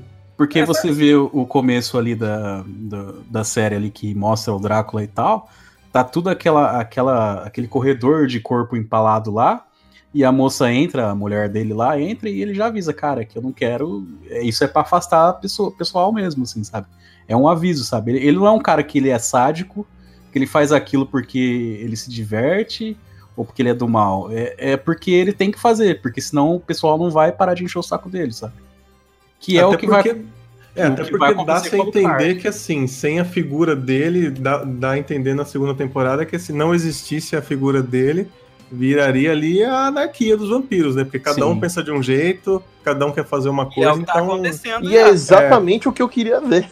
O É, então sem ele, Drácula, ele é o entendeu? cara que ele precisa estar lá, assim, né? Então. É, talvez a próxima temporada apresente esse mundo sem ele, mas acredito que termine com a volta dele. Mas ele também só volta se ele for obrigado a sair do inferno, porque ele não tem a menor vontade de sair de lá. Ele tá com a mulher dele, ele tá feliz, tá de boa, tudo que ele sempre quis, a não ser que ele saia e nunca mais possa é, encontrar com ela de volta. Aí eu acho que volta um Drácula. Mas vocês acham que tendo isso em vista assim dele é, dos outros vampiros terem essa. Porque o plano da Camila é bem ousado, assim, basicamente ela vai escravizar um, É, a- a- pedaço o leste da Europa. da Europa. É. O que é uma idiotice Ela quer fazer caralho, um corredor porque- polonês, essa é a Você acha que não verdade. existe a possibilidade dele, ao invés de, no eventual retorno, retornar com o mesmo plano de exterminar a humanidade e tal que ele tinha, vir com um plano, na verdade, de equilibrar as coisas entre os vampiros, assim, ser o cara que vai falando, não, cada um tem seu papel, É seu o lugar. Thanos. Não acho que ele vai ter isso aí, não. hein? Porque ele não tem interesse nenhum. Ele teve a chance de voltar nessa temporada e ele teve interesse, interesse zero nisso, assim. Zero mesmo. Então, eu não vejo muito o porquê dele voltar. Cara, assim, É. se ele voltar, ele vai falando, ter. ele muito só problema volta obrigado, tá ligado? É. E se ele voltar, eu acho que ele vai ter mais problema com o vampiro do que com o humano, assim, né, cara? Porque vai ter aquele negócio ali, vai estar tendo uma treta solta ali, do nada volta o cara. E Ou eu, então aí acho, vai- que nin- acho que ninguém vai querer obedecer ele, né? Porque Ou então ele vai voltar e vai matar, o- vai pegar a treta com os dois, querer acabar com todos os vampiros e com todos os seres humanos. pode é, ser. a próxima temporada, na verdade, vai ser essa, essa colonização aí que a Carmela tá querendo, Uhum. tendo, tendo do outro lado o Isaac com o exército que ele tá fazendo também pra parar ela, né? E o E- Trevor mas- e a Saifa indo atrás dela agora, de vez. Isso. É, e assim, eu não sei como o Alucard vai se encaixar nisso, porque eu não acho que ele vai atrás da Carmila, não. É. Ele Não, só vai atrás dela interesse se do- ele tiver o interesse apaziguador que, que, que poderia ser do Drácula. Talvez esse seja o dele, sabe? Eu, a- eu acho, é, eu acho tem que que o, acabar o- os vampiros, o arco tem que acabar do- o, o castelo dela tem que acabar, os vampiros têm que acabar, eles não podem mais controlar a Terra, pra aí eu sim acabar com o meu castelo e dormir de volta. Mas, Na, cara, na ideia dele, cria ele, uma ter paz, esse, tá ligado? ter- ele ter esse papel tendo todo. Porque não, teria, não faria sentido esse, essa trajetória dele nessa temporada se fosse isso, assim, porque essa, tempo, essa, esse arco dele da terceira temporada é claramente um arco assim de, de pessimismo, né? É, um mas cara- ele vai encontrar o Trevor e a Saifa de novo. Mas Então, então, mas anula- será que mas esse vai isso ser- anula tudo que ele viveu nesse, nessa temporada, né? Tipo, Eu, eu acho assim que se ele encontrar o Trevor Cypher, se, se eles encontrarem o Alucard, eu acho que não vai ser um encontro muito legal, porque eu imagino que na quarta temporada vai ter mais gente empalada aqui, lá- ali naquele castelo, não vai ser só aqueles dois. E ali vai ter um conflito entre o Trevor e ele, assim. Eu acho que o Trevor não vai aceitar muito bem esse lance de empalar pessoas pra avisar a galera, sabe? Mas eu acho que essa briga deles é- dura muito pouco. Será? Eu, Eu eu, acho. acho. É, Eu cara, acho. eu acho que não faz sentido, assim, ter- acontecer isso e ter esse arco do Alucard que teve nessa temporada, porque senão Eu já acho- foi um é. arco complicado. Cara, Aí eu, acho que é mais fácil o, o arco do o próximo arco do Alucard ser ele tentar evitar uma a ressurreição do Drácula. E ele ter, tipo, ser. algum diálogo com a mãe e o Drácula, encontrar com eles, alguma coisa do tipo. Eu, Eu não acho acho que o, o Alucard vai se envolver nesse, nesse negócio da Camila e do Hector e do Isaac, não. Mas Eu ele acho- vai ter mais um arco solto, ele vai ficar de novo. Então, mas Melhor eu, tirar eu o acho personagem da série por enquanto, Mas sabe? eu então, acho eu que é justamente. É, acho que isso que o Caio falou vai caminhando justamente isso. Eu acho que é, próxima temporada divide-se em três núcleos, na verdade. A Carmela lá, o Isaac chegando, e os dois tentando ali buscar ajuda de volta do Alucard, mas descobrindo que eles vão ter que pôr ele pra hibernar de novo, porque ele virou um problema. Porque o ruim, o ruim quando você coloca em qualquer coisa, quando você coloca um personagem que ele é muito mais poderoso que qualquer outra pessoa, qualquer outra figura ali, é isso, porque se ele quiser, ele resolve tudo em minutos, né? Cara, sabe É, o, que mas- eu, o que eu tenho suspeita que pode acontecer? De da próxima temporada dar um jeito de do Alucard virar um vilão de vez, assim, e acontecer de dele sumir da série mesmo. E aí a série, em algum momento, porque Castlevania também é muito famoso desse lance de descendentes, né? De, Uhum. tipo, o É. Alucard ser um, um grande vilão pra um descendente dos Belmont, sabe? A questão da linhagem, né? Exato, porque assim, pode ser que o Trevor tenha sido amigo dele e tal, mas o, o descendente do Trevor não vai ser, sabe? E ele vai caçar Ah, vampiros e ele vai poder entendi. querer caçar o Alucard, sabe? Ah, é como se fo- ah, o que você tá propondo é tipo ter um a ter tudo isso daí, aí ter um time skip, por assim dizer, e aí nesse time skip o Alucard é o Drácula da É, mas eu não, assim eu não imagino um time skip, sabe? Eu imagino acontecendo alguma coisa que ele suma da série, e aí aconteça os eventos normais ali com o Trevor e tal, e aí depois é, muda a antologia, sabe? Aí muda pra, pra, pra É outra tipo uma nova, coisa. uma nova linhagem, assim, Isso. né? É, mas pra Mas- isso acontecer tem Pô, mas é como se fosse um rebootzinho, né? Não, não, não. É, é uma, é uma sequência, só que com um espaço de tempo Ah, tá. maior. né? A gente tá indo muito lá na frente, a gente nem tá falando direito dessa temporada, dessa da que a gente viu. Mas é que, cara, é porque tem, tem que pensar, porque o Alucard, ele é um personagem que ele, diferente do, do resto do núcleo do- dos amigos dele lá, ele vai viver muito tempo ainda. Não, sim, né? sim, ele vai continuar, mas assim, voltando pra essas, a gente, a gente ficou muito nele. A gente falou que é, é o arco mais chato, é o que a gente mais tá falando, né? A gente não sabe. porque é, mas é porque justamente- é o mais aberto, cara. É porque, exatamente, por ele, ele é o arco que dá mais pra você brincar em cima, pensar o que pode acontecer, né?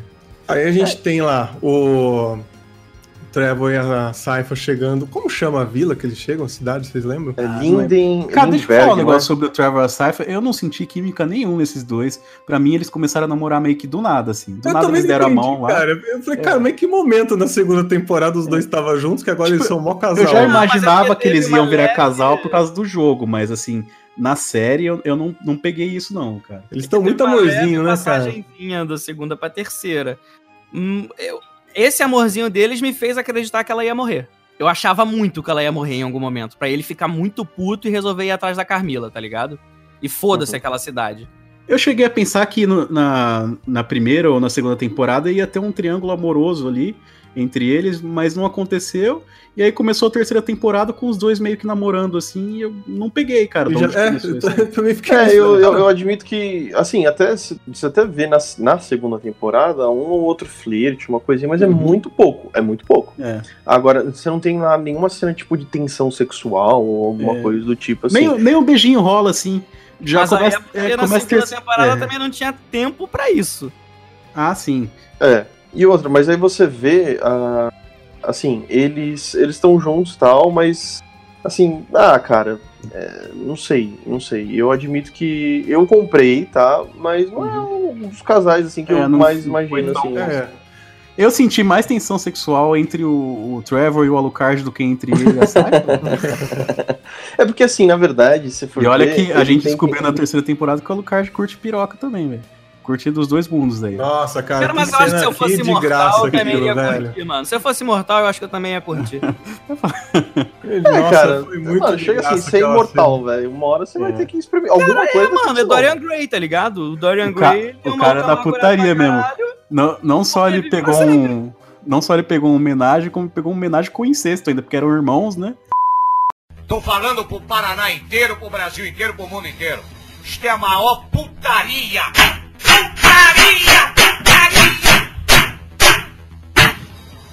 Tem que pegar o pinto e enfiar na bunda e, e, e sair como espanador no rabo. Verdade. É, cara, BDSM. E com BDSM ainda. Então, cara, o cara tá pegando todos os fetiches lá do Xvideos lá e. e Fazer um Mas, vídeo cara, só, né? então, muita gente reclamou. é, é, isso acabou virando uma polêmica. E, tipo assim, mano, caralho, o personagem não deixou de ser foda pra caralho por causa disso. Uhum. Esse lance de que, ah, não, ele tem um relacionamento é com a Maria. Mano, ele tem relacionamento com a Maria 200 anos depois, mano. Com uma outra geração de, de Belmont. É, no Symphony of the. Night, né? Que ele vai É, ter. exato. É com a Maria chato esse negócio. Ai, mas é que na, no jogo da. Gente, a série é a série. Assim, tipo, A série- pegam a série- na série a gente tal, ela aborda- não é obrigada a seguir o que tá nos É, jogos. Não, e outra, na série a gente aborda o psicológico do personagem, cara. É, coisa que no aceita jogo não porra, tem. meu. O máximo de psicológico que tem no jogo é a cena em que ele enfrenta a Sucubo que ele vê a mãe dele pegando fogo. É, e a e o, Sucubo finge que é a mãe dele. O Castlevania mostrou pra gente que transar dá ruim, né? Porque o outro transou lá virou escravo. O outro foi transar e quase morreu também. Isso, é Não pra criança. transem. Ou seja, é pra criança, não transem. Crianças não transem. Então, Só pra efeito de mas aí voltando, o Trevor e a Saifa tem isso, né? Eles começam meio que. Eles, eles têm uma vida meio parecida com a do Geralt, né? Eles caçam monstros e vivem disso.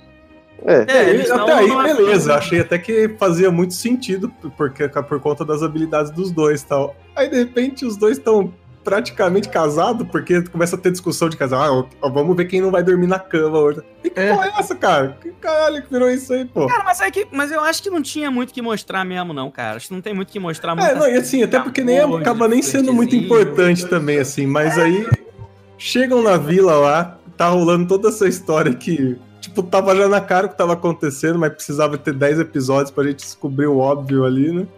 Mas aí também, meu, hora que chega a cena que eles invadem a, a igreja, puta que pariu, velho. É muito foda. É tão Nossa, foda quanto aquela luta contra os vampiros no, na segunda temporada. a ação dessa série é, É. muito foda. é muito bem animada, cara. É, Aproveitar eu- esse eu teu acho- gancho aí. Ah. Assim, eu acho a, a coreografia da animação muito boa, assim, mas um negócio que eu não gosto muito nessa série é de design de personagem, sabe? Porque. Porra! assim, é, é, cara. Eu, eu, eu lembro que teve um podcast aí que vocês. que vocês falaram mó bem, assim, e aí eu peguei pra assistir, né, a série. E, cara, eu fiquei, eu fiquei meio decepcionado, assim, principalmente com o visual do Drácula, que alguém elogiou aí num podcast aí. Sei lá, aquele visual Belchior lá, saca? É, Ah, eu acho maneiro. Eu não Nossa, gosto das também roupas gostei pra caramba, cara. Ele, ele funciona muito bem na, naquelas ilustrações lá do Symphony of the Night, né? Que é com a Ayami Kojima, que é a ilustradora lá, cara, que ela, É. ela desenha muito bem aquela menina. Pra Ela tem caralho. uma arte gótica muito É. boa. Que eu acho que o, o design do- de personagens foram todos inspirados, assim, ne- nesse tipo de dessa artista, né? Uhum. Mas, cara, como é, é animação e tal, deve ser aquelas animações digitais que, que meio que são puppets, né? Que a animação meio que se mexe, o computador faz ela meio que se mexer, calcula ali pra, pra ela se mexer certo. Então, é, não pode ser um negócio muito sofisticado, sabe? É diferente de, de se fosse uma animação mais tradicional. Aí eu achei que não ficou tão legal assim. É, Melhora bastante na segunda temporada, saca? Mas é. Eu não gosto Não muito sei. da roupa do Alucard. Eu acho que falta alguma coisa. Até quando ele tá com, com, com sobretudo preto. Acho que falta É. alguma coisa. Ele parece mais um pirata do que um vampiro, né? É. Acho que é porque no jogo, além daquela parte preta, ele tem alguma coisa por cima da camisa branca. E aí eu sinto falta da- daquilo, sabe? Deixa eu ver. Sinto falta da capa, talvez. Não sei, mano. Tá- É, eu já, eu já é curto, assim, o design deles, assim. Eu acho que o Drácula é bem legal porque acaba indo muito no que a gente falou, assim. Você bate o olho nele, você vê que ele é imponente e tal, mas sem ser aquela figura evil, sabe? Você- é o cara que você sabe que você tem que respeitar. Assim, ele não precisa pôr medo em ninguém pra isso, assim. Só de olhar nele, você E já a questão isso. do, do gore também, eu, eu não achei que ficou tão legal, sabe? Ficou muito tarantinesco assim. Você achou sabe? que foi com um, um gore gratuito? Não, não, eu não acho que ficou gratuito. Eu acho que uh, ele não dá o impacto que ele deveria dar, sabe? Ele não me, me deu nojo ou alguma coisa assim, sabe? É, então, sei lá, é, é coisas que eu não gostei da animação. Mas agora a parte de luta mesmo, assim, cara, o Trevor usando os chicotes lá, vocês tinham comentado também, cara, é bem legal, assim. Tem um- um- uma mudança de ângulo de câmera ali, câmera entre aspas, né? Que não é uma câmera. Mas, cara, que é muito bem feita. Eu gostei bastante, assim, da parte de coreografia de luta. Assim. Como chama aquele chicote dele? Tem um. Vampire Killer. É. Cara, não, e a Saifa também, velho. É, ela isso que eu ia os poderes ali. A Saifa, Então, ela, ela, então. ela, tipo, ela luta como uma maga mesmo. Tipo, ela usa magia de- inteligentemente, tá ligado? Ela Sim. cria. Ela cria, tipo, lâminas com gelo. Tipo, É. ela. Ele é quase Mano, um dobrador de ar, mano. É, Ele é mano, ela é impressionante. igual Ela é cara. impressionante. Ela lutando é uma coisa maravilhosa, cara. É maravilhosa. Ela. oh, Pra mim, ela é, é o nível 3, é o terceiro mais forte ali, cara. Ninguém bate ela, não, cara. E o que- o que é estranho, porque pra mim, quando começa a série na primeira temporada, é, o- os monges lá dão a entender que ela é forte, mas não tanto assim, né? Por isso que ela precisa ser resgatada e tal. Cara, mas você vê que, tipo, é, apesar de ser curto, esse, ela tem um arco de, de, de aceitação, né? Na, na primeira temporada. Que, tipo, ela não. Ela, tipo, ela é meio que excluída, assim, né? E aí. E o pessoal fala, não, ela é a nossa mais forte e tal. E meio que ela não aceita isso, pelo que deu a entender, assim, pelo que eu me lembro. Eu não revi a primeira temporada, eu só vi a terceira pra gente gravar. Mas ela já chega na segunda mais poderosa, mais sabendo manipular as coisas. Então eu acho que É. ela teve um processo de, de, de aceitação desse poder dela, Pra ela não ser excluída ou coisa de tal. E, e isso fica muito complicado, essa questão de poder, porque assim. é, claramente o Trevor era pra ser o cara ali que, que era pra resolver os bagulhos, saca? E agora parece que ela tá matando tudo muito meio que foda-se assim ele, sabe? Eu acho que daria pra explorar o, o Trevor assim meio que como Witcher mesmo, sabe? Como se ele soubesse, sei lá, ele tivesse uma inteligência pra saber as fraquezas dos monstros, do que usar. Isso só aconteceu na primeira temporada, dele falando do sal lá, da água benta e tal. O Trevor estrategista, assim. Depois ficou meio ele Não, acho balançando o que ainda chicote. mantém. Acho que ainda mantém ele Achei assim. que mantém, até porque quem, quem lutou mesmo com aquele demônio lá foi ele, né? Quem derrotou, derrotou sozinho, inclusive. Ele que foi, que ele junta os dois chicotes e faz aquele É. bagulho maravilhoso. ele foi entendendo ali qual é o que estava É, acontecendo. ti- tinham Foi- dois demônios, na verdade, né? A Saifa matou um, ele matou outro, né? Ah, sim, não, mas aquele que Não, tava não, o crucificado lá, que era meio que o principal boss. deles ali, né? É, boss, o Adão do, do Evangelion. Uhum. Poucas Aquele pessoas têm era, essa tipo, referência. Mas o, o que eu quero dizer é que, assim, tudo bem, ele, ele resolve as coisas sozinho, mas assim, ele não tem mais esse papel de inteligência de, de Grimório. Isso, é, eu assim, entendi. Você falou que ele é fodão, ele ainda continua fodão, É. mas por força bruta e por Exato. habilidade de, de chicote, não por uma questão de conhecimento da sabe? família Exato. Belmont. Porque na, né? na primeira temporada ele fala, ó, esse tipo de monstro ele é fraco com sal, bota sal na lâmina que vai acontecer isso e tal. Nessa não, ele simplesmente pega o chicote e fala, se vira aí, galera, vamos bater nesses caras, tipo... É porque agora todo mundo morre por Covid, cara. Porra aí, mano. É, mas eu acho que não, nem, não cabe muito mais ele fazer isso porque não tem nem mais tempo. Acho É. que agora ele já tá enfrentando essa ameaça maior que são os vampiros. Todo o resto ele já sabe como derrota, todos os, os principais já sabem. O lance agora são os vampiros, que mesmo assim nem são grande coisa, porque eles continuam tomando um pau dele. E aí o mais foda é isso, porque ele é o mais humano de todos eles, já que ele só usa uma arma, ou armas, né? Ele tem, fa- ele tem uma faquinha, tem uma ah, espadinha. Espada curta e tal. A, a Saifa usa, usa magia, então, porra, é mais fácil de ganhar dos bichos. A Saifa usa o Mas- planeta a favor dela. É, porque é. ela- Mas Ela eu, é eu, tipo eu senti um- mesmo, né? uma falta, principalmente na segunda temporada, porque eles, eles visitam lá o, o bunker dos Belmont e eles vê que tem coisa pra caralho e assim, nada vira uma arma assim pra eles, E sabe? tipo, nada, eles, troca, eles não tinham. ele troca a arma. Ele troca uma chave. Ah, ele, ele pega o chicote novo, né? É, pelo mangual É. lá. Agora, E outra, gente, cara, não, é. que- ah, não, pode falar, cara. Não, eu ia falar, tipo, aquele. E, e o Covil dos Belmont ah, teve um papel importante na segunda, né? Que foi quando falaram como controlar o castelo do Drácula. Mas, tipo, não Ah. saiu mais nada daquilo. Ali, ali tem, tipo, mil anos de conhecimento. Saiu, Sim. tipo, nem, nem, tipo, uma porra nenhuma só como controlar o Drácula? Ah, o castelo dele, cara? É, Então, tipo, de ler eu- mais hoje em dia, cara. Ninguém me lembra mais, tá tudo no YouTube, né? É, só, tem só questão manchete só, velho. tem a questão que eles não sabiam ler também, né? Era uma língua diferente lá e tal. Era Ah, meio sim, complicado pra eles ler também. É. Mas sei lá. Eu, eu Então, acho que dá, dá pra abordar mais legal, assim, se, se eles introduzirem alguns demônios diferentes, assim, novos, assim, e eles têm que pensar em jeitos mais criativos de matar eles, além de, de, sei lá, só cortar o pescoço deles, sei lá. Acho que dá pra trabalhar melhor nisso. Cara, Fica a dica co- aí, viu, Netflix? Uma coisa que eu curti pra caramba nessa temporada e, e outra que eu detestei, assim, a que eu curti foi o momento que o Isaac tá na fogueira e ele chama um dos demônios pra conversar com ele. Aquilo me surpreendeu muito porque até então eu tinha entendido que aqueles demônios eles não tinham consciência, eles eram simplesmente massa de manobra, sabe? E aí o Tipo cara. tem os bonecos toda- cinza do Power Rangers. É, eles têm toda a personalidade, o cara lembra de toda a história dele, e aí bate até um pouco. Eu não lembro quem falou isso aqui no começo, mas bate até um pouco da, da crítica à própria humanidade, que o cara era um filósofo, mas ele foi o cara certo pra época errada, então por conta disso ele foi executado e tal. E é um puta de um diálogo foda, assim, e, e aquele diálogo que você começa a ficar de novo no, no questionamento o que, que o Isaac vai fazer, né? Porque o, o capitão lá do barco fala pra ele, meu, e se você ensinar a humanidade? Só que aí logo na sequência, esse demônio fala pra ele, ah, eu quis fazer o bem e me fudi. E fica, fica essa dualidade. Isso me surpreendeu pra caramba. não Agora, acho que que ele eu, vai ser bom nunca, em momento nenhum. Mas também não quero que ele seja vilão, saca? Não quero que se numa próxima temporada um Hector, que é um merda, vença ele de alguma forma, saca? Aham. É, dá pra trabalhar ele de um jeito bem interessante, como se ele fosse um, um herói em certo momento, mas ele, ele sempre vai ser um vilão pro Hector, eu Tipo acho. um, um Thanos da vida, assim.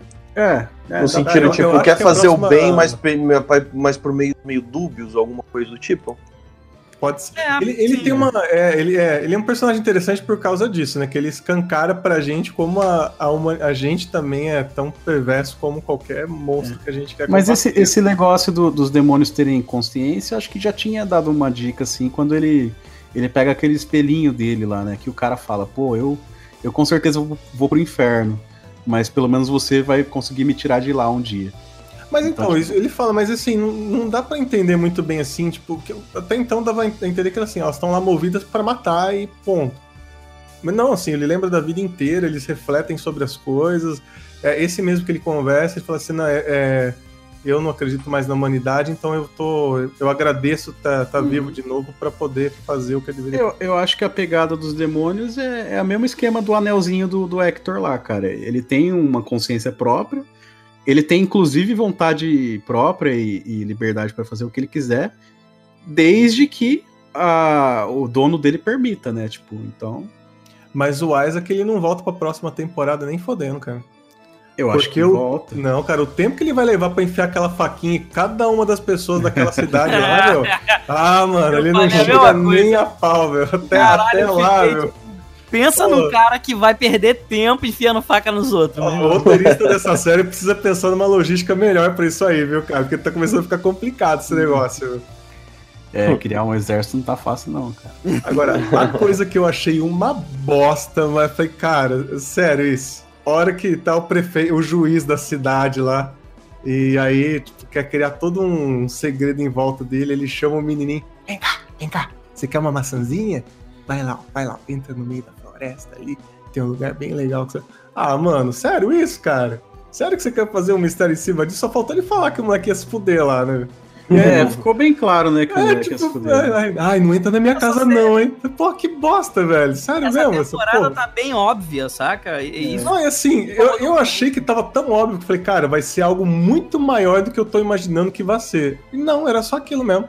é, Bosta, velho. criança, né? é muito É, mas óbvio. isso, isso é pra deixar o que o Schubert tinha dito lá no começo, né? Pra mostrar que os humanos são tão filha da puta quanto os demônios, né? Pra, pra mostrar que o juiz era filha da puta também.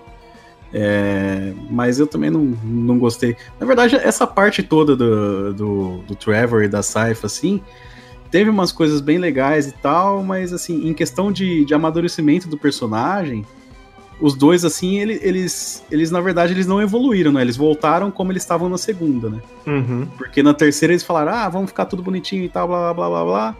Aí na terceira, simplesmente eles voltaram ah, na mesma mindset da segunda temporada. É, vamos matar esses vampiros filha da puta. É isso, né? Tipo. Então eu não senti evolução, assim. Pra, pra mim foi meio que um arco desperdiçado, sabe? É, também- esperava mais daquele monge também, achava que ele ia se tornar algo maior do que ele foi, porque depois que ele fez o plano dele, eu falei, ei, caralho, fudeu. E foi isso só. Tipo, o cara saiu lá se borrando de medo e acabou. Eu achei que, sei lá, o cara ia fazer ia ver algum líder pra um grupo, ia absorver algum dos demônios. Não, cara, o cara viu que deu ruim e foi embora. viu? Ah, Ah, o, o próprio demônio que tava preso lá não virou nada, só foi só um mini boss pro Trevor matar lá. Pois é, cara, foi puta missãozinha side quest do caramba. temporada, a temporada ela, ela tem esse problema porque ela se preocupa demais em, em falar só uma coisa, e aí essa uma coisa é pra todos os arcos, menos o do Hector, e. é, aí ela, ela fica no ostracismo do caralho, os 10 episódios, puta, ela tinha que ter 3 episódios nessa temporada aí. É. Uma pra cada núcleo e fim. Quatro. Uma pra cada núcleo e fim, mano. Porque tudo se resolveria com um episódio. Poderia fazer um cada episódio de 40 minutos aí. Quatro episódios, Pô, pronto. Não, se bem que, nossa, o um 40 episódio. minutos do Alucard ia ser, olha. Não, não, não seria ruim, porque seria tudo de uma vez. É verdade, já, já começa e termina lá e já era, né? Não, não seria ruim porque ele até, tipo assim, é bacana a história que, o- que o casal conta, o japonês lá, o samurai enfrentando a mulher, todo aquele medo que eles têm, que eles vão tentando convencer o Alucard, porra, cara, o Japão tá fudido, me ensina a lutar aí, eu preciso me defender deles. Era só ser, ser melhor trabalhado, tá ligado? E aqui eu acho que num episódio especial de 40 minutos isso daí ficaria do caralho. É, não sei, eu sinto que essa série é uma série que a Netflix ela, ela tá fazendo assim, e experimentando ao mesmo tempo, assim, sabe? Entendendo como que as pessoas estão reagindo a ela, tudo, e trabalhando em cima disso. É, porque o, segundo o- o- o- os produtores da série, incluindo o Warren Ellis, é, eles querem fazer outras adaptações de jogos, incluindo a próxima já seria Devil May Cry. É, então eles. Com- é, Acho que é Adi Shankar o nome do produtor principal da série. Então acho que já é a intenção deles realmente ver o sucesso, que obviamente já tá existindo, né? Três temporadas de uma série não é pouca coisa. É a introdução. confirmado. Exato. É a introdução de um, de um universo de adaptações de, de jogos pro, pra Netflix. É, e é muito fácil pro, pro algoritmo da Netflix ele conseguir mensurar, tipo, o que tá funcionando ou não, né? O episódio que as pessoas é, pararam de ver antes ou pularam e tal, tipo, É. então ele- eles sabem o que funciona ou não. Provavelmente, cara, a gente vai ter na próxima temporada é, pouca coisa assim tão parada quanto a, a parte do Alucard, assim. Porque com certeza eles devem ter visto que foi a parte mais fraca da temporada, assim, que, pela crítica, né? Não digo nem pela gente, mas pela crítica especializada não, não gostou também muito, não. Então, cara, eu, eu acho que a próxima temporada vai ser só porrada, assim, praticamente. Pô, mas que isso? A gente é a crítica especializada. Tá, tá maluco, meu? Se tudo que a gente falou do Uncharted aconteceu uma semana depois, você tá ainda com dúvida do quê? Então.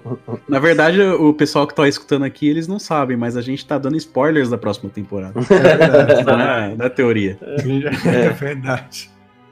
Não Mas assim- que eu sou dublador, eu tenho contato com as obras antes Ah, delas saírem. Aí, ó. tá aí.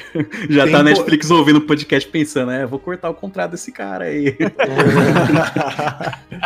Temporada confirmada, porém agora não se sabe quando nada vai estrear mais, né? Porque todas as Isso. produções de praticamente tudo tá suspenso. Porque quando saiu a segunda temporada, eles já estavam dublando a terceira já. Já tinham tanta certeza que é pra frente que já estavam fazendo a dublagem. Agora tudo parou, né? Agora não É. tem previsão de absolutamente nada. É, eu, é, e nesse caso se estende a tudo, mano. Eu não sei como é que vai ser do mundo pós isso aí, não, mano. Eu não, eu não duvido nada, viu, não, cara, porque a animação é um negócio que dá pra você fazer, todo mundo trabalhar de home office ali, velho. É, tipo, atrasa, É, mas não. É, Para, mas né? é a dublagem.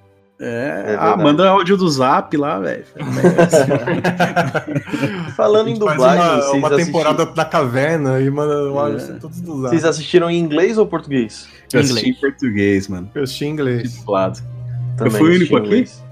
Cara, eu, eu vi só em inglês. eu- É Assim, por isso, é, inclusive, dando eu o di- ass- o disclaimer aqui, é por isso que eu tô chamando o Isaac de Isaac. Ah. Que é assim que eles chamam ele na, É. na série. Ah, normalmente a animação eu assisto dublado, mas como essa era uma animação adulta, eu imaginei que a experiência seria melhor estilo legendado, assisti em inglês. E você Mas achou? Só por isso. Você eu achou assisti, assisti coisa? legendado. Em, em inglês, assim, cara? Você... Foi. Foi. Eu curti, cara. Cara- Quem dubla o Trevor é o Richard Armitage, que é o Thorin, sabe, do Hobbit, Thorin Sim. Escudo de Carvalho. Eu acho que ele é a única pessoa famosa, assim, do, do elenco de dubladores. Eu vou te falar que nem o original eu gosto muito, não. Eu acho a dublagem original um pouco seca. Acho que não tem muita emoção, não sei, acho que é meio. O, o original é em inglês mesmo, né? É, Ou em, é, é. japonês. Mas então, eu, eu, assim, eu, eu até achei que isso era meio proposital, assim, que era pra mostrar realmente um mundo que era meio apagado, assim, meio no limbo, assim. Eu, achei, eu senti isso, pelo menos, achei que era meio de propósito mesmo, essa... Cara, não. eu acho esquisito. É, não sei, eu acho meio. Não tem como você falar isso da dublagem, né? O mundo é meio, meio mal, mas não é por isso que os caras não vão ter emoção, né? É, Agora. ah, agora, tipo, uma, Desculpa, né, pro cara É. trabalhar mal.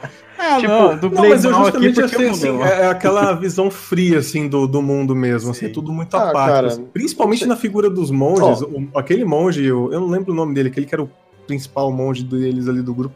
O Nossa, líder, ele né? falando, cara, mas nem quando ele tava muito revoltado, ele subia assim um Mas decibel isso, a isso voz daí é porque eles É, estavam com, a, com a seita na cabeça lá, o bichão. eu, eu acho o seguinte, é, É. assim, eu sempre tive um problema com dublagem americana, eu sempre achei ela muito forçada. É, eu também não gosto então, muito, não. Eu só acho a dublagem americana de jogos boa. Agora, de, de, de, de animação, assim, só Nossa. tipo de Disney, essas coisas. Agora, Nem de desenho, jogos. é, agora essas dublagens de anime, essas coisas, eu nunca gostei, não. Cara, Agora. Quer ver uma que Ah. caiu muito, que era boa? É, é, isso eu tô dizendo americana mesmo. As animações da DC, cara. É, elas estão muito ruins, cara. E eu estou dizendo a dublagem original. A, a Uhum. voz original. A voz do Batman me irrita, mas num ponto, cara. É muito ruim. Mas não mudou é o elenco? mudou, Mark- não é mais o Kevin Coringa não é Conroy. mais o Mark, Mark Hamill? Não, não, não, não é. Caralho, cara. Mano, é muito merda, mas há uns 10, 15 anos que já não é. E, cara, é insuportável pra mim assistir é, essa- eu- os filmes da DC é, legendado, cara. É insuportável. Caralho, os malucos não têm a menor emoção. O Batman é irritante pra caralho. É muito ruim, mano. Sei lá, eu não consigo nem mensurar pra vocês o quão ruim eu acho. Pessoal É, da que eu- Marvel aí, ó, ele só tá falando que ele não gosta da dublagem da DC, tá? Não fique. a dublagem Ah, eu americana. DC, Mas eu também digo que eu adoro a Marvel. É, o que, Ó, o o que eu pessoal da achei- Marvel, ele tá falando, ele tá falando, ó. Ele não gosta da dublagem da DC, ele faz melhor. Chama que ele faz melhor. Porra, Isso. por favor. É, mas eu achei que eles acertaram nos timbres. Eu gostei muito da, do timbre das vozes dos dubladores. Co- Como Mas que é a realmente, voz do Trevor? Cara, em grossa. inglês, Como é que eu, vou dizer? eu não vou conseguir imitar aqui. É o Thor a- do, Hobbit, cara.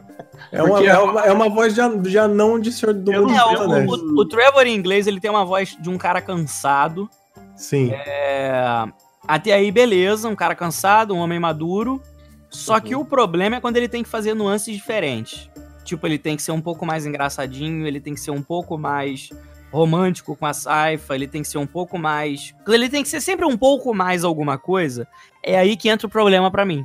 Porque fica num intermédio desse vai, não vai, e aí entra nessa coisa seca que da, da É. dublagem. Parece que Ah. o tempo inteiro tá todo As vozes não têm amplitude, né?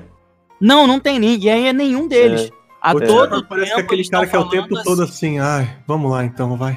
E aí isso é pra todo mundo. Todo mundo. Tá todo mundo falando nesse tom, todo mundo fala nesse jeito, todo mundo aqui calmo. É, cara, é muito estranho, mano. É muito estranho.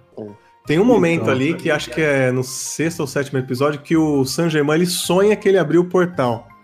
E fica, Sim. nossa, inclusive uma cena desnecessariamente longa, tem uns 10 minutos dele disso. Com coisas Cara, não É sei pra horrível. É horrível o diálogo assim, porque é muito mal feito. Onde você está? cara, e é 10 minutos disso, é insuportável, cara. E aqui, Cara, aquilo não sei o- se em português o- ficou igual também, mas em inglês ficou péssimo. Ficou, ficou, mas eu não me incomodei tanto com a voz. O que eu me incomodei, acho que nessas cenas aí, é que eles tentam. Puta, é um negócio que eu sempre me incomodo em animação, que é misturar 2D com 3D, cara. Pra mim não casa nunca bem isso daí. Cara, eu acho que depende. Eu já vi situações em que fica bom. Mas realmente, a, a tendência é ser uma merda. É porque parece que fazer assim fica mais rápido e barato, né? É, Pode era uma ser. cena que não iria se repetir mais, então foda-se. Aquele, O- Aqueles bagulhos robóticos andando é muito aleatório, mano. Aquilo Então, é tem, tem até um. Metal Gear ali que ele encontra ali, né, É, cara? é. Bagulho aleatório, porque aquilo não existe na cronologia de Castlevania. Então aquilo ali não é referência a porra nenhuma, tá É, ligado? eu achei meio excessivo também, cara. Eu achei É, meio então. É, mas é aquele negócio pra mostrar que ele viaja entre realidades paralelas, sabe? Cara, É, mas Só é, isso. Não Mano. só nisso, mas no tempo também, né? É, Aquilo ali um também. bagulho futurista e tudo mais. É porque te- o Castlevania lá do, do Soma Cruz se passa no futuro, né? Pra É, mas não, sabe- mas, não, mas, tipo, mas não é um pulo no futuro, assim. É, duze- é 2100, né? É, por Deixa eu aí. ver. É, Deixa eu ver É, aqui, vou ter que pesquisar. mas mais nos agora. dias de hoje, cara. É, é um pouquinho um pouquinho mais à frente dos dias de hoje, acho. Um negócio assim. Mas a, a dublagem em português do, do Netflix eu gostei bastante. Assim, no, no primeiro, e no- acho que no segundo episódio, a dublagem do Trevor tava. No começo tava com uma voz Ah. estranha, assim. Só falando, tá naquela- 2035. Desculpa. Porque ele tava naquela, naquela taverna lá e tal. Aí eu não sei, tava meio que com. com reverb assim na voz, tava esquisito. Não sei se era porque eles queriam dar um, uma ambientação diferente pra voz, não sei, não ficou legal. Mas depois disso, cara, ficou muito bom. Eu gostei bastante da dublagem. O cara que dubla o Trevor, ele tem uma voz bem grossa, assim.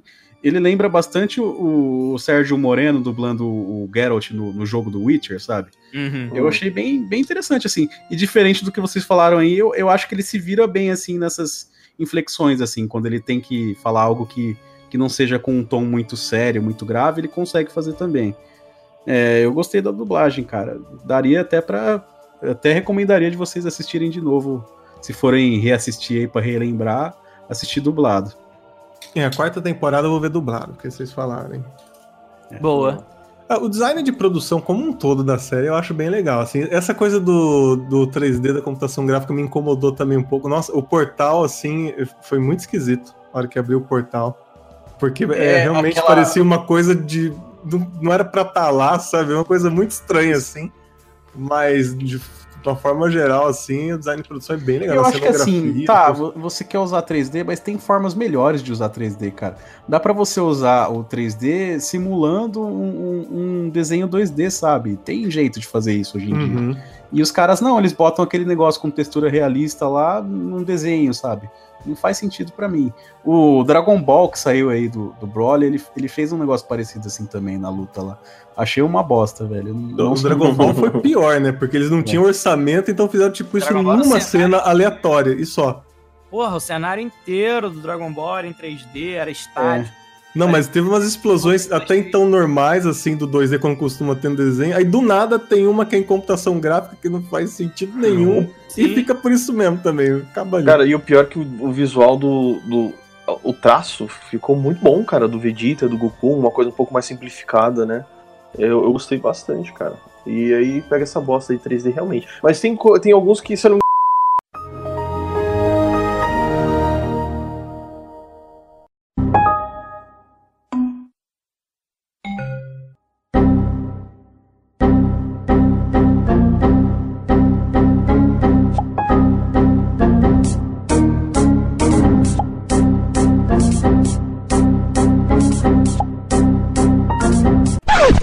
gente vinha falando então desse misto aí do, do 2D com 3D. Aí o Henrique tava falando que tem alguns animes que. alguns animes que estão usando bastante isso, estão ficando muito, muito bons, cara. Eu acho que depende muito da estética ah, que você tá, tá adotando, talvez, não sei. E do, bom, dinheiro também, né? Ah, quanto mais se investe, melhor fica. Agora, Sim, sim. agora, dá pra ficar bom sim, dá pra ficar bom sim. É porque aquilo deve ter sido tipo, mano, corta um pouco aqui, isso daqui vai ficar 10 minutinhos, se vira. É isso aí. É, foi meio Deve ter estranho. que foi- assim. Deve ter sido meio às pressas aquilo ali. ah, bom, a gente tava mó animado e todo mundo gostando pra caralho, mas a gente começou a botar tanto defeito que agora eu já não sei mais se eu curti tanto a terceira temporada. É, é assim. isso, vamos, vamos chegar para umas conclusões. O que que vocês acharam da série como um todo? Ah, a gente vai dar nota? Podemos. Acho que é a Cara, primeira eu- vez que a gente fala de uma obra assim, né? Então a gente pode É, falar específico, É, esse é o primeiro podcast específico que a gente tá fazendo, né? de uma obra assim. Vocês querem dar nota? Pode ser, É. vamos, vamos. Quem Mas começa? pode, pode começar aí. Já abre, É? dá, dá conclusão e já no- manda nota. Bom, assim, eu acho que. Eu gostei da série, já vou adiantando. Eu gostei da série como um todo. Ah, ela tem alguns altos e baixos. ah, mas assim, é, ela começa bem experimental mesmo, com um pouquinho bem, é uma série bem humilde, que vai ganhando um escopo maior. Ah, eu gosto muito da representação dos personagens nos jogos. Pra mim que. Vou falar que eu joguei todos os jogos, mas vai uns 80%. Ah, e tem bastante referência ali. Eu gostei, eu gostei de alguns personagens, principalmente do, do Alucard, de colocar ele como, como um. Assim, apesar dele ser é, uma personalidade mais frágil, ah, todo o arco do Drácula eu achei interessante, eu gosto do arco do Isaac. Porém, alguns personagens agora que saiu nessa terceira temporada eu acho que deu uma baixada. Gostei dos arcos, mas eu acho que os personagens não ficaram tão muito bem trabalhados. Ah, eu acho o seguinte, eu gosto do. Eu acho que eu vou dar pra essa série. Hum... É de 0 a 10? Pode ser. Tá bom. Acho que eu vou dar um 7, Uhum. querendo virar um 7,5. Porque essa, essa temporada agora não. verdade de alguns elementos. Como por exemplo, eu, eu, eu acho que introduziram demais. é cedo demais o Drácula. Reintroduziram, aliás. Reintroduziram cedo demais o Drácula. Eu acho que o. o ah, eu gostei do arco do, do, do Alucard, como é que ele foi representado, porém, concordo, ficou um pouco excessivo. Dava pra ter sido um pouco menor, um pouco mais pro final, assim. Me pareceu, só fazendo um paralelo, o, aquele episódio da Eleven na, na segunda temporada, muito aleatório, assim, sabe? Muito distoante. Ah, dava pra ter feito alguma coisa, assim. ah, ah, tipo, um episódio mais específico só pra ele, pra ter feito tudo aquilo. Uh, eu acho que não souberam explorar muito bem a, as outras regiões, conflitos políticos, né? Uh, os vampiros de outros lugares. Introduziram os vampiros do Japão e é isso, acabou. Tá, mas fala um pouco mais, entendeu? Uh, então eu acho que a temporada, dessa vez, depois que saiu o foco do Drácula, eu acho que ela se perdeu um pouco, porém tem potencial, é aquilo que a gente comentou. É uma temporada de, de alocação de peças, né? porém dava para ter sido um pouco melhor. Uh, então eu vou ficar com esse realmente um set que dá para crescer aí. Beleza. E aí, Sugar? Cara, então, fazia tempo que não saía um desenho americano adulto de ação ou com temáticas não de humor. Fazia muito tempo realmente, a gente tem, sei lá, dá para contar no dedo. Nem os desenhos da DC fazem isso e tem certas coragens de fazer. Tipo, o que seria adaptação de Piada Mortal é um lixo. Ele se preocupa com tudo menos com a importância da história. É, Cavaleiro das Trevas a mesma coisa. Então, acho que é algo adulto, igual foi Spawn, igual tem uma série do Juiz Dredd no YouTube, que inclusive foi produzida pelo próprio Adi Shankar. É, acho que a gente é, carece disso, e carece bastante. Então essa série acho que é meio que um alívio, sabe? Ela tá trazendo. E além de ser uma adaptação de, de jogos, bem pé no chão. Acho que contrataram o roteirista certo, né? O cara que entende de jogos, entende de quadrinho, entende de várias linguagens de mídia. É... E acho que é, ele, ele se sai bem nos roteiros. Acho que todos os roteiros são do Warren Ellis, acho que nunca não é dele. É, acho que ele se sai bem nos roteiros, ele se sai bem nas adaptações, ele se sai bem em tudo. Eu gosto dos personagens, eu gosto de da, da evolução deles, porque a série tem essa preocupação de evoluí-los de alguma forma. É, gosto dos arcos, gosto das temporadas, sinto falta da trilha original do jogo. Muita falta, porque a trilha do jogo é maravilhosa. Então eu sinto muita falta de certas músicas dos jogos. E aí, quando eles vão enfrentar os vampiros na segunda temporada, se eu não me engano, é o único momento em que toca uma música que é de verdade do jogo, que é a Bloody Tears. É, tanto que é um dos motivos daquela luta ser mais foda ainda. Uh, e acho que a Carmila é uma péssima vilã. Então acho que a terceira temporada, além de muito grande, ela não me traz um, um ninguém que ameace de verdade, sabe? Fica tudo um pouco, fica tudo muito solto. É um arco que serve só para mostrar o, o, quanto os humanos são filhas da puta também, o quanto eles podem ser horríveis, quanto as criaturas e os demônios, e fica meio que por isso mesmo, sabe?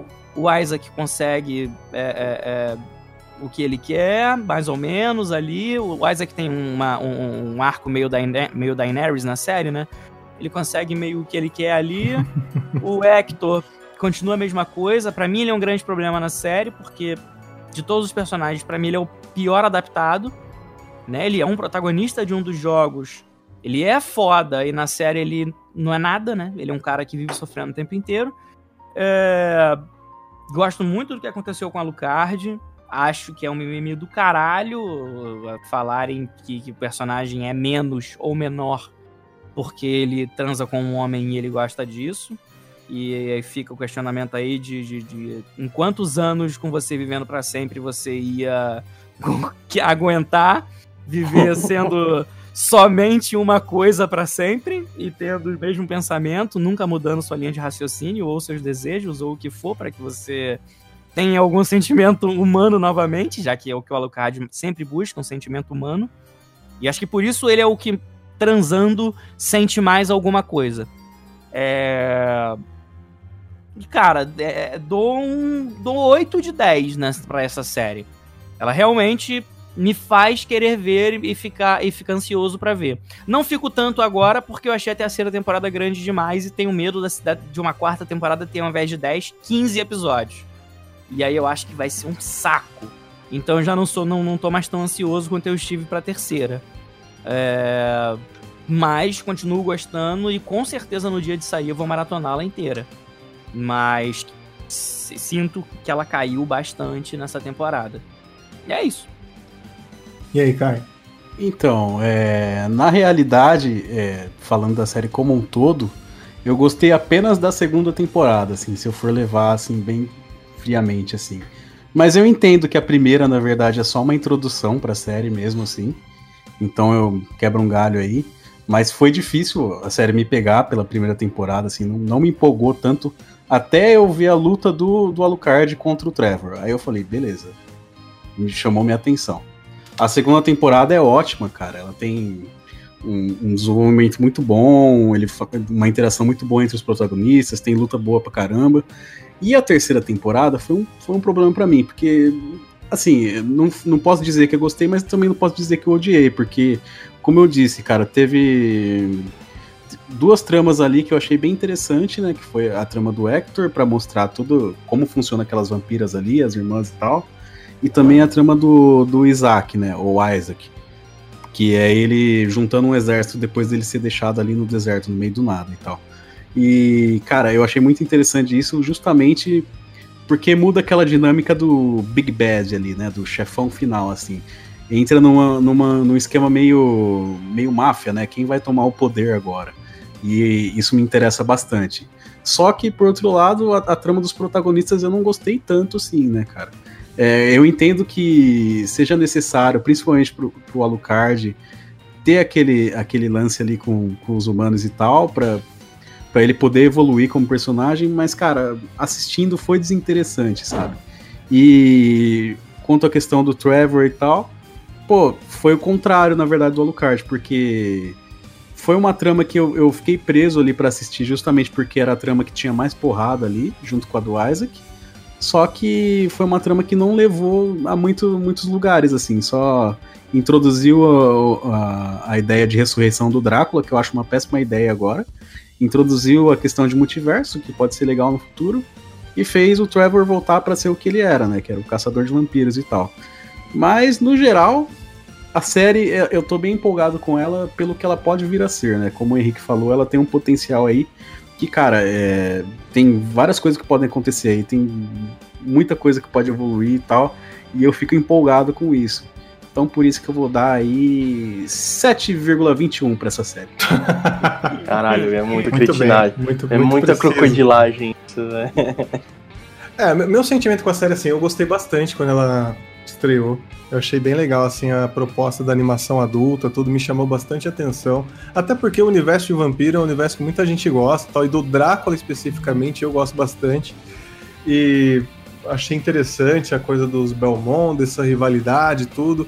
A segunda eu achei que ficou mais legal ainda, porque expande esse universo, você vê que tem toda uma diplomacia dos vampiros, eles têm lá a hierarquia deles, a maneira como eles se relacionam, tal, as hierarquias, tudo. O Drácula, para mim, foi um personagem incrível por ser muito complexo, ser um cara pessimista. É, ele não chega a ser, na verdade, um vilão. Na verdade, ele é um cara mais. Ele é um personagem mais desacreditado. E isso eu achei bem interessante, tudo. Os protagonistas também gostei bastante do. Principalmente. Eu não gostei muito daquela dinâmica de. Ah, a gente se odeia, mas vamos lá, tá? Porque achei bem batido isso, bem óbvio, assim, mas acabou funcionando ali no fim das contas. O que, assim, eu esperava quando eu comecei a assistir a série, imaginava que a série sempre seria a busca para derrotar o Drácula e, enquanto isso, todas as consequências que teria disso. Quando ele morreu na segunda temporada, isso foi um, um baque para mim, porque eu fiquei pensando o que seria da série dali para frente e imaginava que, assim, para você é, matar o que seria o antagonista praticamente logo de cara, você teria que ter algo muito maior guardado na manga para soltar ali na frente.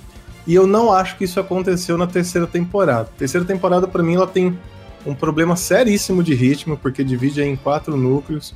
E o único núcleo que realmente está sempre fluindo e sempre você vê evolução, acontecer coisas, é o do Isaac. Porque o do Trevor fica ali naquela enrolação da investigação, que poderia ser mais rápido. O do Alucard, nem vou falar mais, porque a gente já falou bastante. O do Hector também é basicamente ele e a a menina ruiva lá, ela tentando domar ele, literalmente. Fica até, fiquei até com alguma expectativa entre as quatro irmãs, quatro irmãs acontecer alguma coisa ali de alguma trama, alguma traição, alguma coisa assim, mas não, ficou, era aconteceu exatamente o que a série se propôs a mostrar. É um pouco até que o, que o Rafa falou, ela foi bem óbvia assim, é, era aquilo e ficou naquilo mesmo. Então, assim, ficou com. Tirou um pouquinho o pé do acelerador para mim, tirou um pouco aquele gostinho que eu tava antes, assim. Então, deixou os ganchos aí para a próxima temporada, felizmente, e vai ter, só não sabemos quando. Vou assistir com certeza, mas já não vou assistir com a mesma expectativa que eu assisti essa. Eu acho que diminuiu um pouco a qualidade aí, mas ainda nada que também não possa ser consertado. Por conta disso, minha nota seria 9, mas aí depois que da terceira temporada caiu para um 8 aí. Mas de novo, acho que tem tudo para voltar a ser uma série incrível. Alguém mais vai falar alguma coisa? Não, cara, gostei do que você falou. Fechou. Ficou bonito, eu fiquei emocionado, inclusive. Ah, tô chorando aqui. Gente, então falamos sobre a série animada da Netflix, Castlevania, ou Castelo da Vânia, como você preferir. E como spoilers, mas agora que já tá no final do episódio, tanto faz falar isso. Mas assim, se você gostou, deixa um comentário pra gente lá no nosso e-mail, ou então nas nossas redes sociais. E divulguem nossa, nosso podcast para seus amigos, para sua família. Aproveita aí a quarentena e ouve bastante. A gente já tem aí, tá indo pro oitavo ou nono episódio, não sei, mas já tem bastante coisa para vocês Estamos indo pro nono. Nono episódio, então. Logo, logo vai ter a festa do décimo episódio. E, então tem bastante coisa aí. Fiquem com a gente. Depois, agora a gente vai para a leitura dos comentários. Quem for continuar com a gente até daqui a pouco. E quem não for, tchau.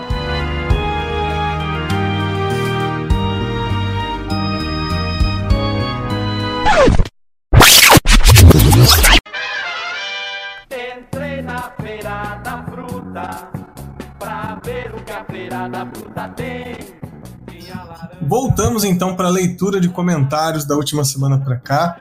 É, valeu para quem tá com a gente até agora aí. Tá eu e o Caio aqui hoje. Olá. E... Aí, mandou, o Caio mandou um oi para vocês. Na verdade, a gente vai ler só um comentário, na verdade, que a gente teve de semana passada para cá. É, galera, vocês não estão ouvindo nosso cast, não é possível. Foi legal pra caramba, tinha assunto pra caramba, poxa. Manda mensagem pra gente aí. É, foi um comentário do arroba odiabo.ofc. Bom podcast. Escutei acompanhado de Caninha da Roça, Luz Negra e Maria Betânia, Maria de fundo. Eu já sei o que ele tá falando. É porque assim, gente, é, essa parte aqui da leitura dos comentários, a gente sempre, quem escuta já notou que a gente sempre coloca algumas músicas aí do. Alguns falam de brega, eu falo que faz parte do nosso cancioneiro nacional. Hein?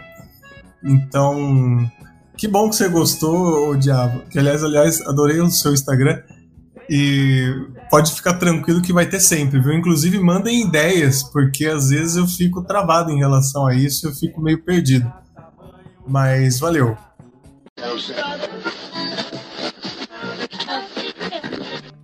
Ando devagar porque já tive pressa e levo esse sorriso porque já chorei demais. Agora um recado para todo mundo que fica cobrando a gente, né, Caio? O pessoal cobra bastante a gente disso que cadê as mulheres desse podcast? Onde é que elas estão? Tal, a gente já justificou isso várias vezes, mas a gente também entende vocês. A gente também sente falta disso. Mas temos uma novidade aí, não é, Caio? Tem, tem. Semana que vem a gente vai ter presença feminina de novo. Amém, cara. Finalmente, ó, vocês pediram, elas voltaram.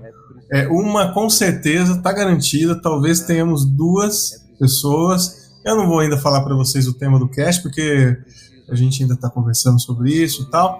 Mas, Mas a, gente, a gente falou já na live, vai ser carga pesada. gente, não é sobre carga pesada. É, mas aí vocês vão pegar aquela live antes da gravação, vocês já vão saber quem é. E a gente está tentando é, se alinhar em relação a isso para ter sempre, não só assim, ter, ter mulher só por ter mulher, mas também ter pessoas que entendem mais de um assunto, de outro e tal. Ser uma coisa mais dinâmica e mais interessante para vocês.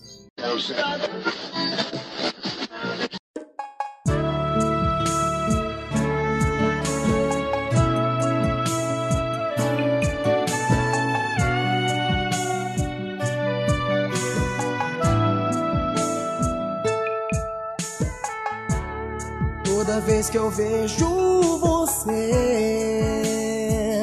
ah, sinto uma coisa diferente. E, gente, nós, principalmente eu e o Schubert, estamos quase todos os dias fazendo lives no Instagram do Los Bucaneiros. Segue a gente lá, los.bucaneiros, onde na verdade a gente fica falando de assuntos diversos. A gente fala um pouquinho da pauta que a gente gravou, a gente comenta um pouco de cinema, quadrinho, conversa aí com os nossos seguidores também. Acaba aproveitando para ter ali ao vivo um feedback do nosso trabalho, tudo.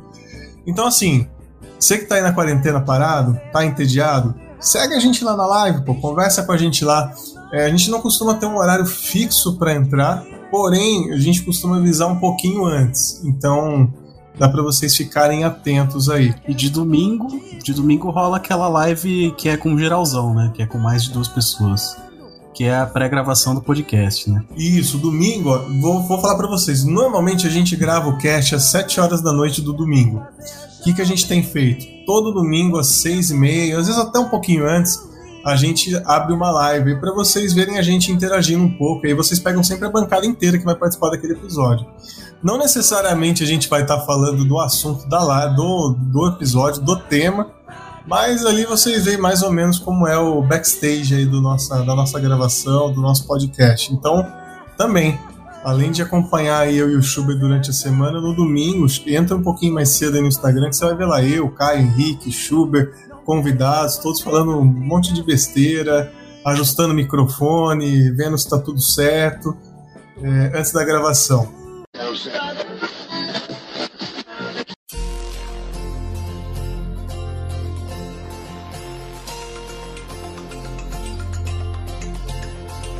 Se você pudesse me dizer, se você soubesse o que fazer, que você faria, aonde iria chegar?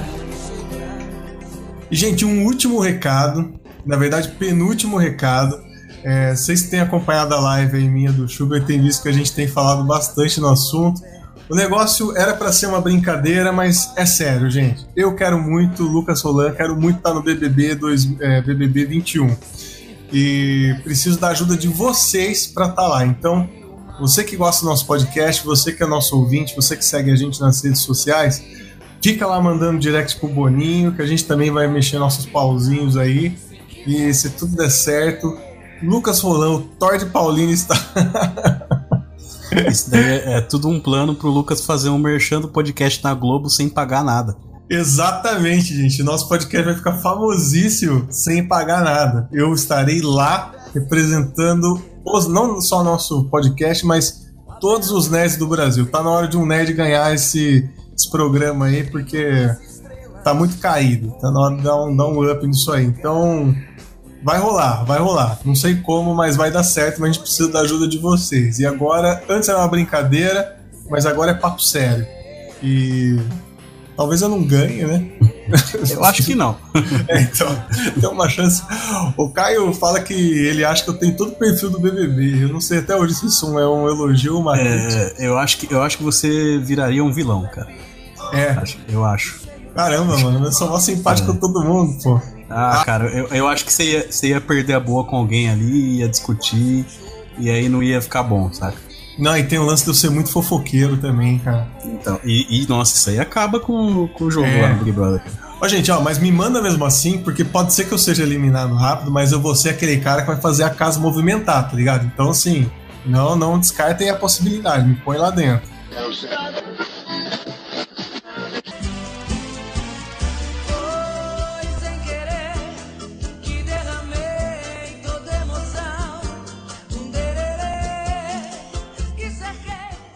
Gente, é isso. Essa semana foi mais curtinho, mas estamos aí, quarta-feira com episódio novo, toda quarta. Mandem recados pra gente no direct de novo do nosso Instagram, arroba los.bucaneiros. Escrevam no nosso e-mail também, losbucaneiros.outlook.com. Tem meu Instagram, o arroba Luke, L-U-K-E, underline Rolim. Tem o do Caio também. Que é underline Caio. Eu lembrei de um recado agora, cara. Pô, então fala aí, É. fala aí. Que é a Amanda, que é amiga minha, e ela também escuta sempre o podcast.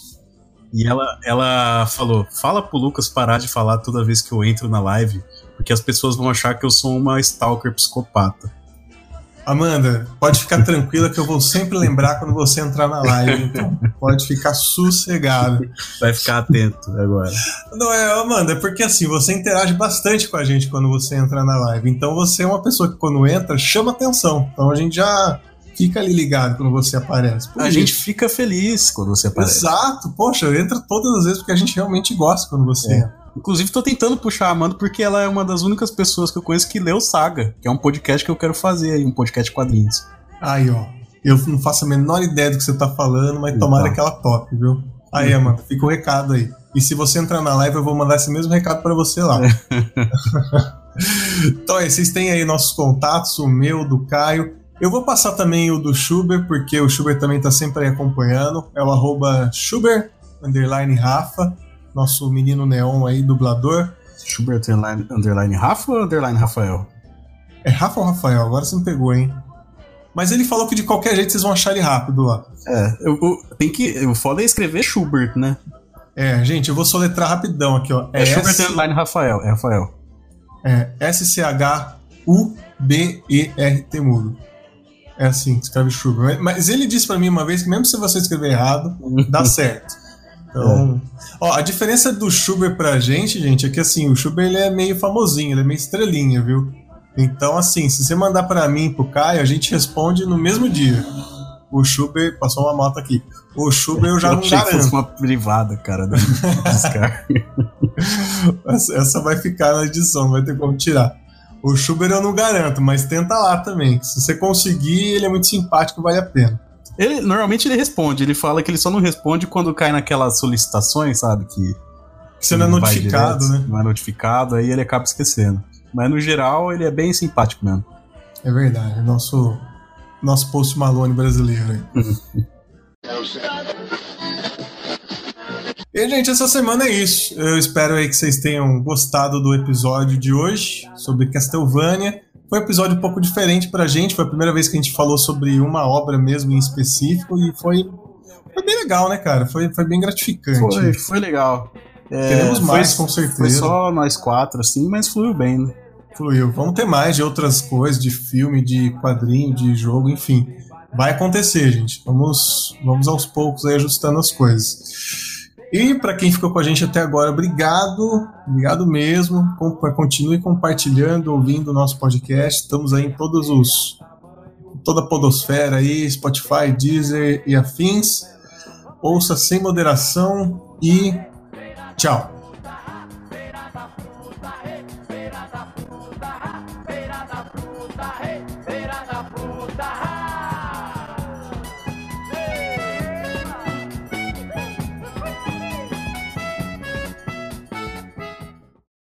Hadouken!